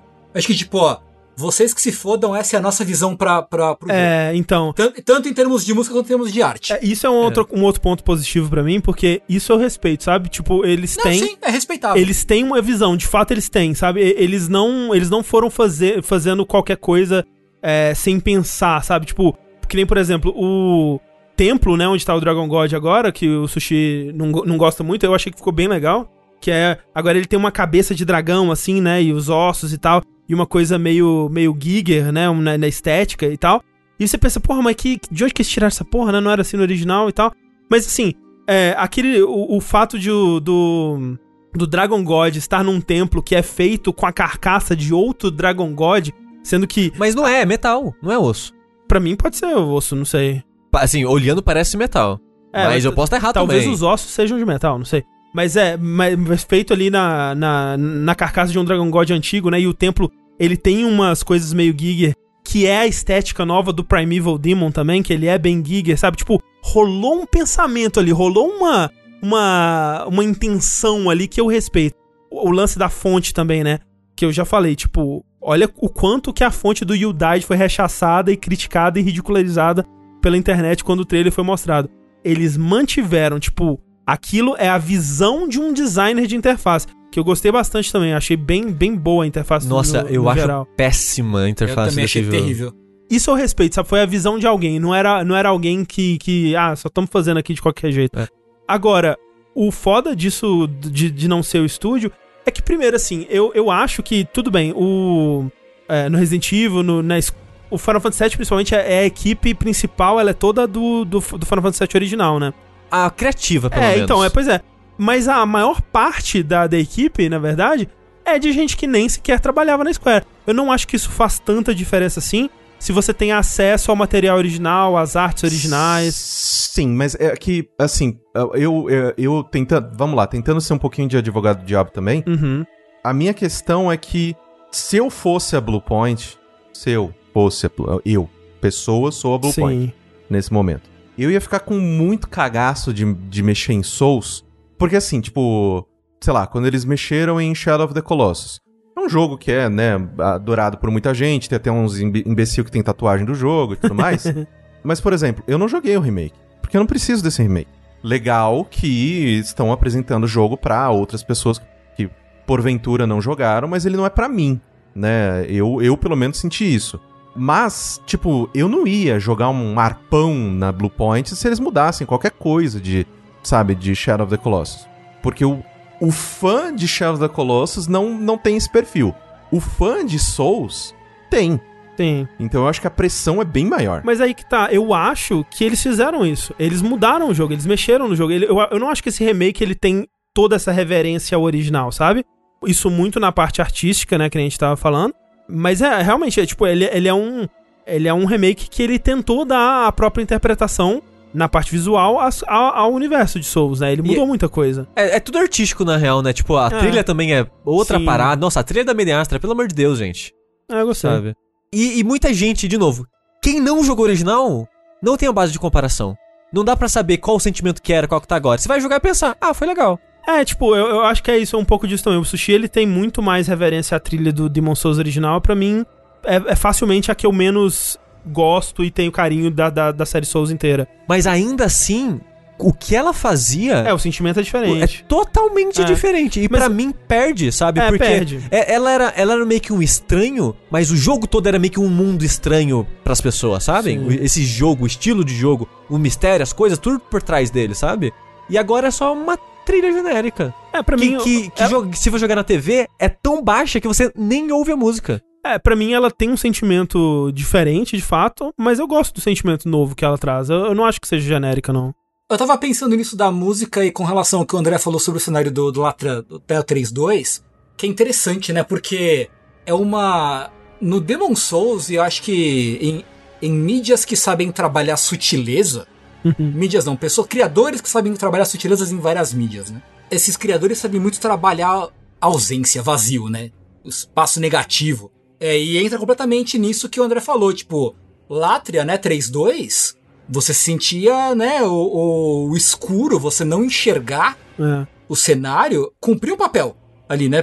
Independente, independente de ser, por- de ser uma limitação ou, ou uma visão, esse escuro cum- cumprir um papel. Tengu, eu fui descobrir que Valley of the Firemint é, é numa caverna no remake, cara. Pra mim era no, no, no espaço-tempo perdido no, no, no, no fundo de um, de um. Sei lá. de É, é, então, um mas, mas, vácuo mas temporal. não, mas não é uma caverna. É num vale. Mas o teto é caverna, né? Não, é aberto. Não. Tanto que no remake você vê as construções subindo na parede que ela sobe assim. Não, peraí, quando você tá no, no pântano, é, o teto é caverna. Olha lá, tá vendo? É. E o que eu ia falar, e eu penso, eu fiquei pensando nisso com relação à música. Porque a trilha sonora do Demon Souls, ela em muitos momentos, e isso dá pra ver perfeitamente logo na, na, na música do Nexus, né? Que você tem o pianinho, tan, tan, tan, tan, aí você fica algum tempo assim, silêncio. Aí volta o pianinho. Aham, aham. Na versão nova, o negativo, né? O vazio, ele é todo preenchido. Sim. Não existe espaço. Então parece que os caras têm uma, uma aversão. Vamos- a gente precisa tampar todos os espaços com coisa. Vamos mexer aqui, vamos colocar na música, vamos colocar no cenário, vamos colocar. E isso é, é aquele design. Joga na cara. Né? Joga na cara. Estampa tudo na sua cara. E, e Olha a- a quanto design bronca tem, maior- né?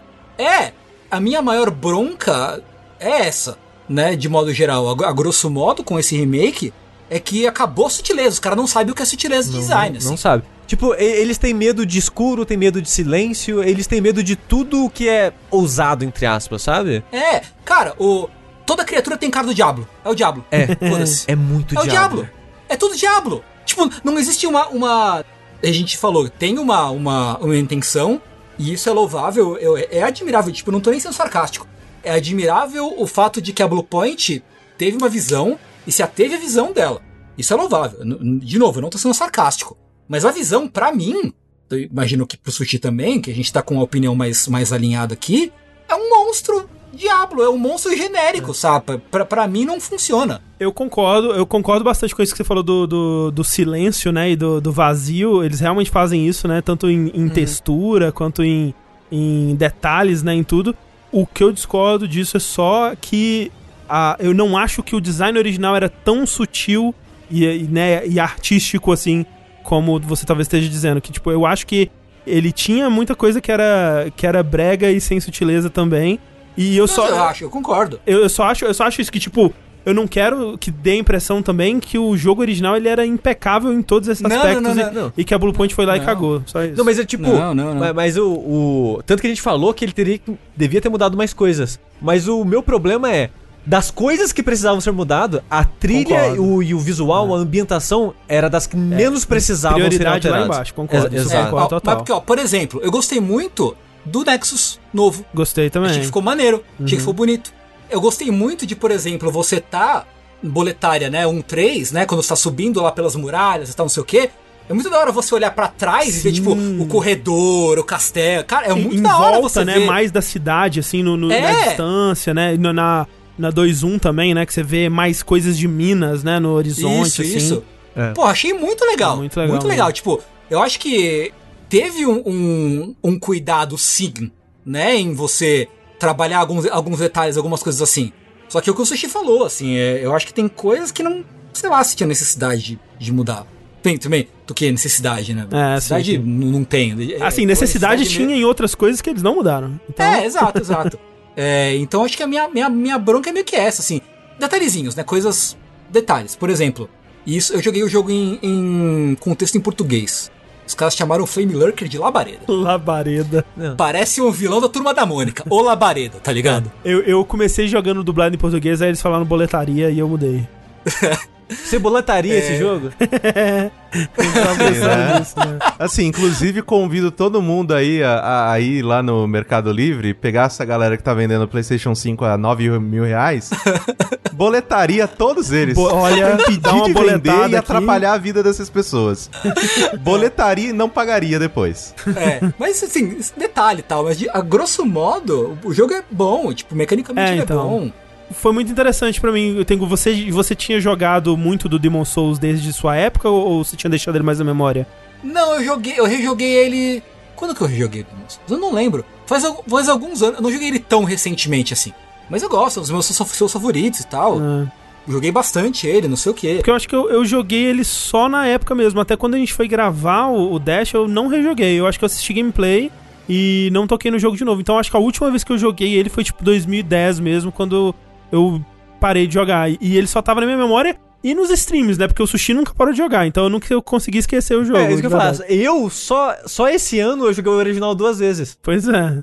Nossa É. senhora, o Não, sushi ele é. Assim, né, vocês estão falando, ah, não, porque esse jogo veio pra substituir e tudo mais. Mas, mas- o a- sushi. Sushi lotou a internet desse jogo, cara. Nunca Mas- essa mas merda vai ocorra, sumir. O jogo original, eles subiram o preço pra 250 na PSN brasileira. É. Que horror. Você não acha mais mídia física. Como o jogo agora ele é cult, a mídia física também tá tipo uns 250, 300 reais. É, e tipo, é foda. PS3, quem, tipo...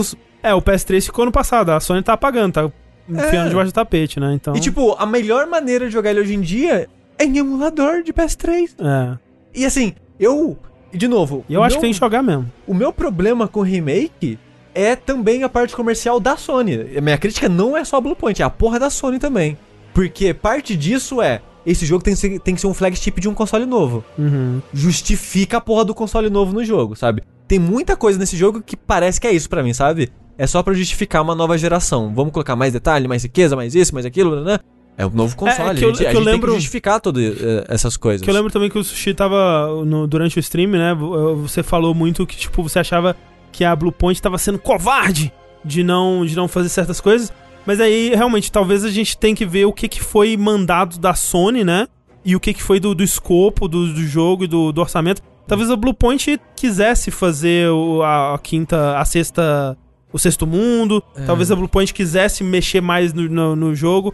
E talvez tenha vindo um mandato assim, tipo, não, não mexe porque esse jogo ele tá aí pra substituir o. o Mas aí, aí substitui ainda mais, André. Eu acho que a coisa da Bluepoint, é. É, é, nisso específico, eu acho que é da Bluepoint. Eu acho que eles tiveram liberdade suficiente pra decidir qual seria a pegada do remake, de o que, que eles mudam, o que, que eles não mudam. Agora, como eles iam adaptar essas coisas, eu acho que talvez tenha mais dedo da Sony dos produtores de a trilha sonora tem que ser de uma orquestra foda agora, hein? E, ah, não, isso tem que ser feito assim agora. Não, a fidelidade visual sobe essa porra aí, sabe? Então eu acho que algumas coisas assim, talvez produtores da Sony tenham metido mais é, o dedo. Não sei. A Bluepoint é muito um estúdio disso, né? É. Mas, tipo, é isso que a parada é. A gente pode comparar com Shadow of the Colossus, que não era pra vender um console, sabe? Uhum. E sofre muito do- dos mesmos problemas em vários sentidos. Mas o meu problema da Sony é criar com o intuito de substituir. É. E eles falaram em entrevista que eles fizeram a porra do jogo original rodar É, pra é- construir esse em cima do original. Tem programação do original nessa porra. E se eles fizeram isso e o original não tá pra vender, é porque a Sony não tá Não quer, se é, fudendo, não quer. sabe? Porque não quer, porque não quer, sim, sim. Então, tipo, o meu problema é. Faz esse, faz, foda-se, faz o que você quiser nessa merda. Faz o personagem andar de cabeça pra baixo nesse inferno. Mas me dá a porra do jogo original Imagina rodando. se desse pra trocar, trocar. Nossa, Nossa, não, não, não, acabou. André- acabou todas as críticas. Se pudesse pra fazer Acabou. isso, podia ter feito a trilha que vender- rodar a Sidney Magal, caralho. Se Que- desse pra trocar na hora, Tipo, foda-se. que, que vendesse separado a porra do jogo, sei lá, em- em- o jogo original em 4K, 60 frames, só ia jogar ele. Eu ia jogar esse pra ver qual é que era e foda-se. É, vez que eu pra fosse trocar rejogar, como viu o gráfico aqui, É. ficou bonito e tal, beleza. Porra, vai Você pode cu, escolher, Sony. escolha. Escolha é muito importante. Ah, Sony, inferno. É isso. Inferno. E, de novo, eu- o, que, o, o que o André falou é importante, eu vou repetir. Eu, quando eu faço essa crítica, eu não tô falando que o original é perfeito, que o original, né, que é lindo, nunca errou.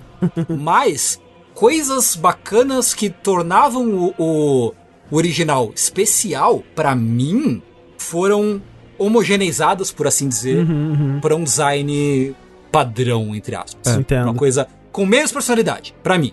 É, isso que eu, é isso que eu quero dizer. Não É. é que ele era perfeito, mas o que ele tinha é, foi, foi passar um tratorzinho em cima, assim. É isso. Dito tudo isso, o jogo é bom. Puta O- jogo, puta o jogo, jogo é Demon muito Souls. bonito. jogo. É. É. um jogo que É. te convence, caralho, realmente é outra geração. A É. gente tá em outro mundo agora. Sim. É um jogo que você, se você começou no Dark Souls ou começou no Bloodborne, eu acho que vale dar chance.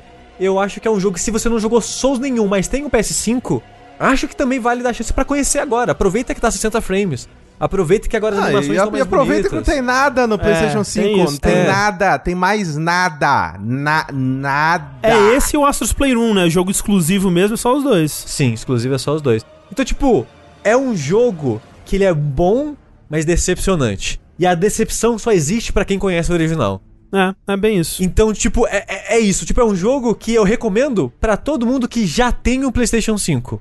Mas saiba que se você já jogou o jogo original, você pode se decepcionar com algumas coisas, mas provavelmente você ainda vai gostar do jogo. Eu acho. Eu não conheço ninguém, pelo menos. Eu já vi vários streamers jogando. Muitos ecoaram a reclamação do, é, do visual e da trilha.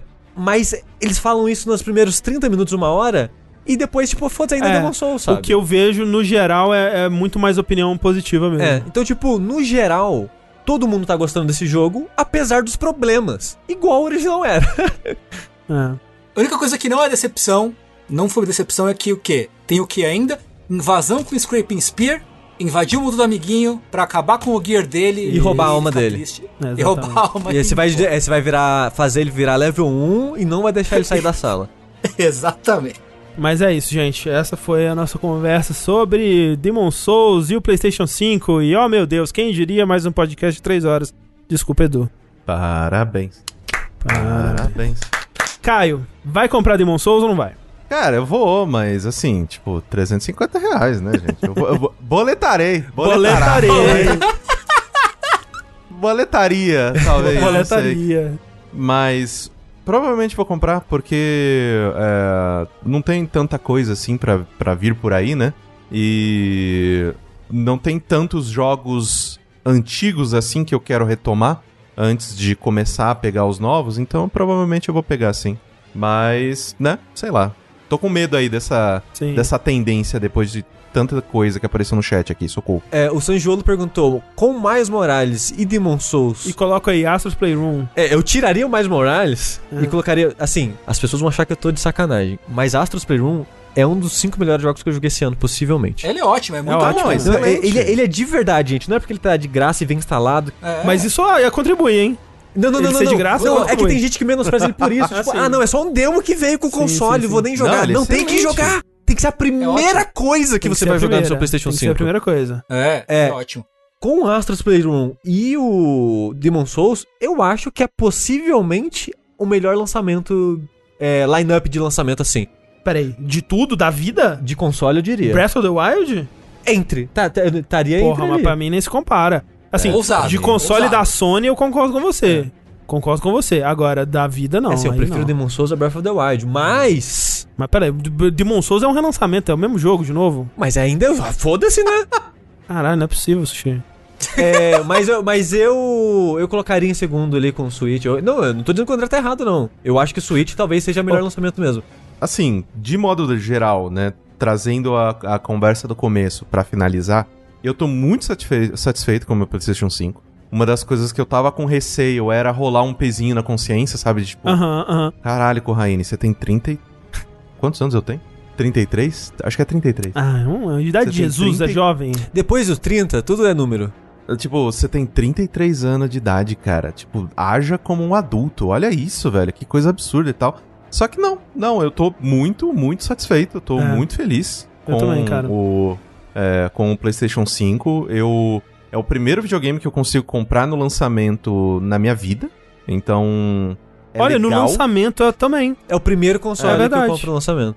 Então, assim, tipo, é, fazer parte desse Zeitgeist também tem seu valor, também tem seu, seu sabe? Tipo, é, a Uhum, partir do uhum. momento em que a gente gosta muito da, é, desse hobby, é legal fazer parte dessa conversa, poder Uhum. discutir, poder falar, porra, tipo, ter coisas que são novas e vão meio que pautar a essa geração que acabou de nascer, né? Então, porra, eu acho muito legal também estar nesse lugar.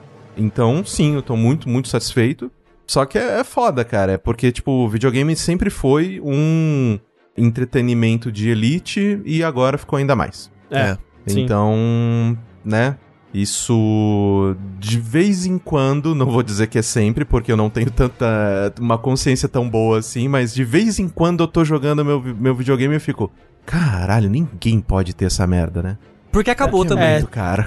Não é assim, acabou e caralho, é muito caro, velho. É. Então, é, é foda. É foda. E, e é meio triste a gente, como nosso papel de comunicador aqui, de falar dos Sim, joguinhos. sim.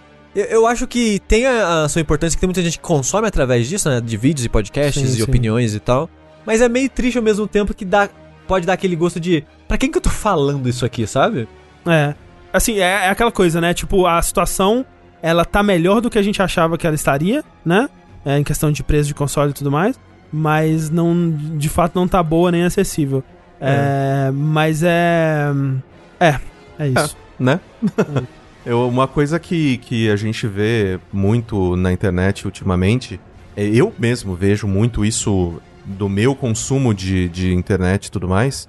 Tem muitas coisas que eu só experiencio hoje em dia através de streaming, através de- dessas coisas, sei lá, tipo, eu tô assistindo bastante gente jogando em VR, que é uma coisa que assim, eu nem sonho em comprar, Sim. porque não é prioridade e tal.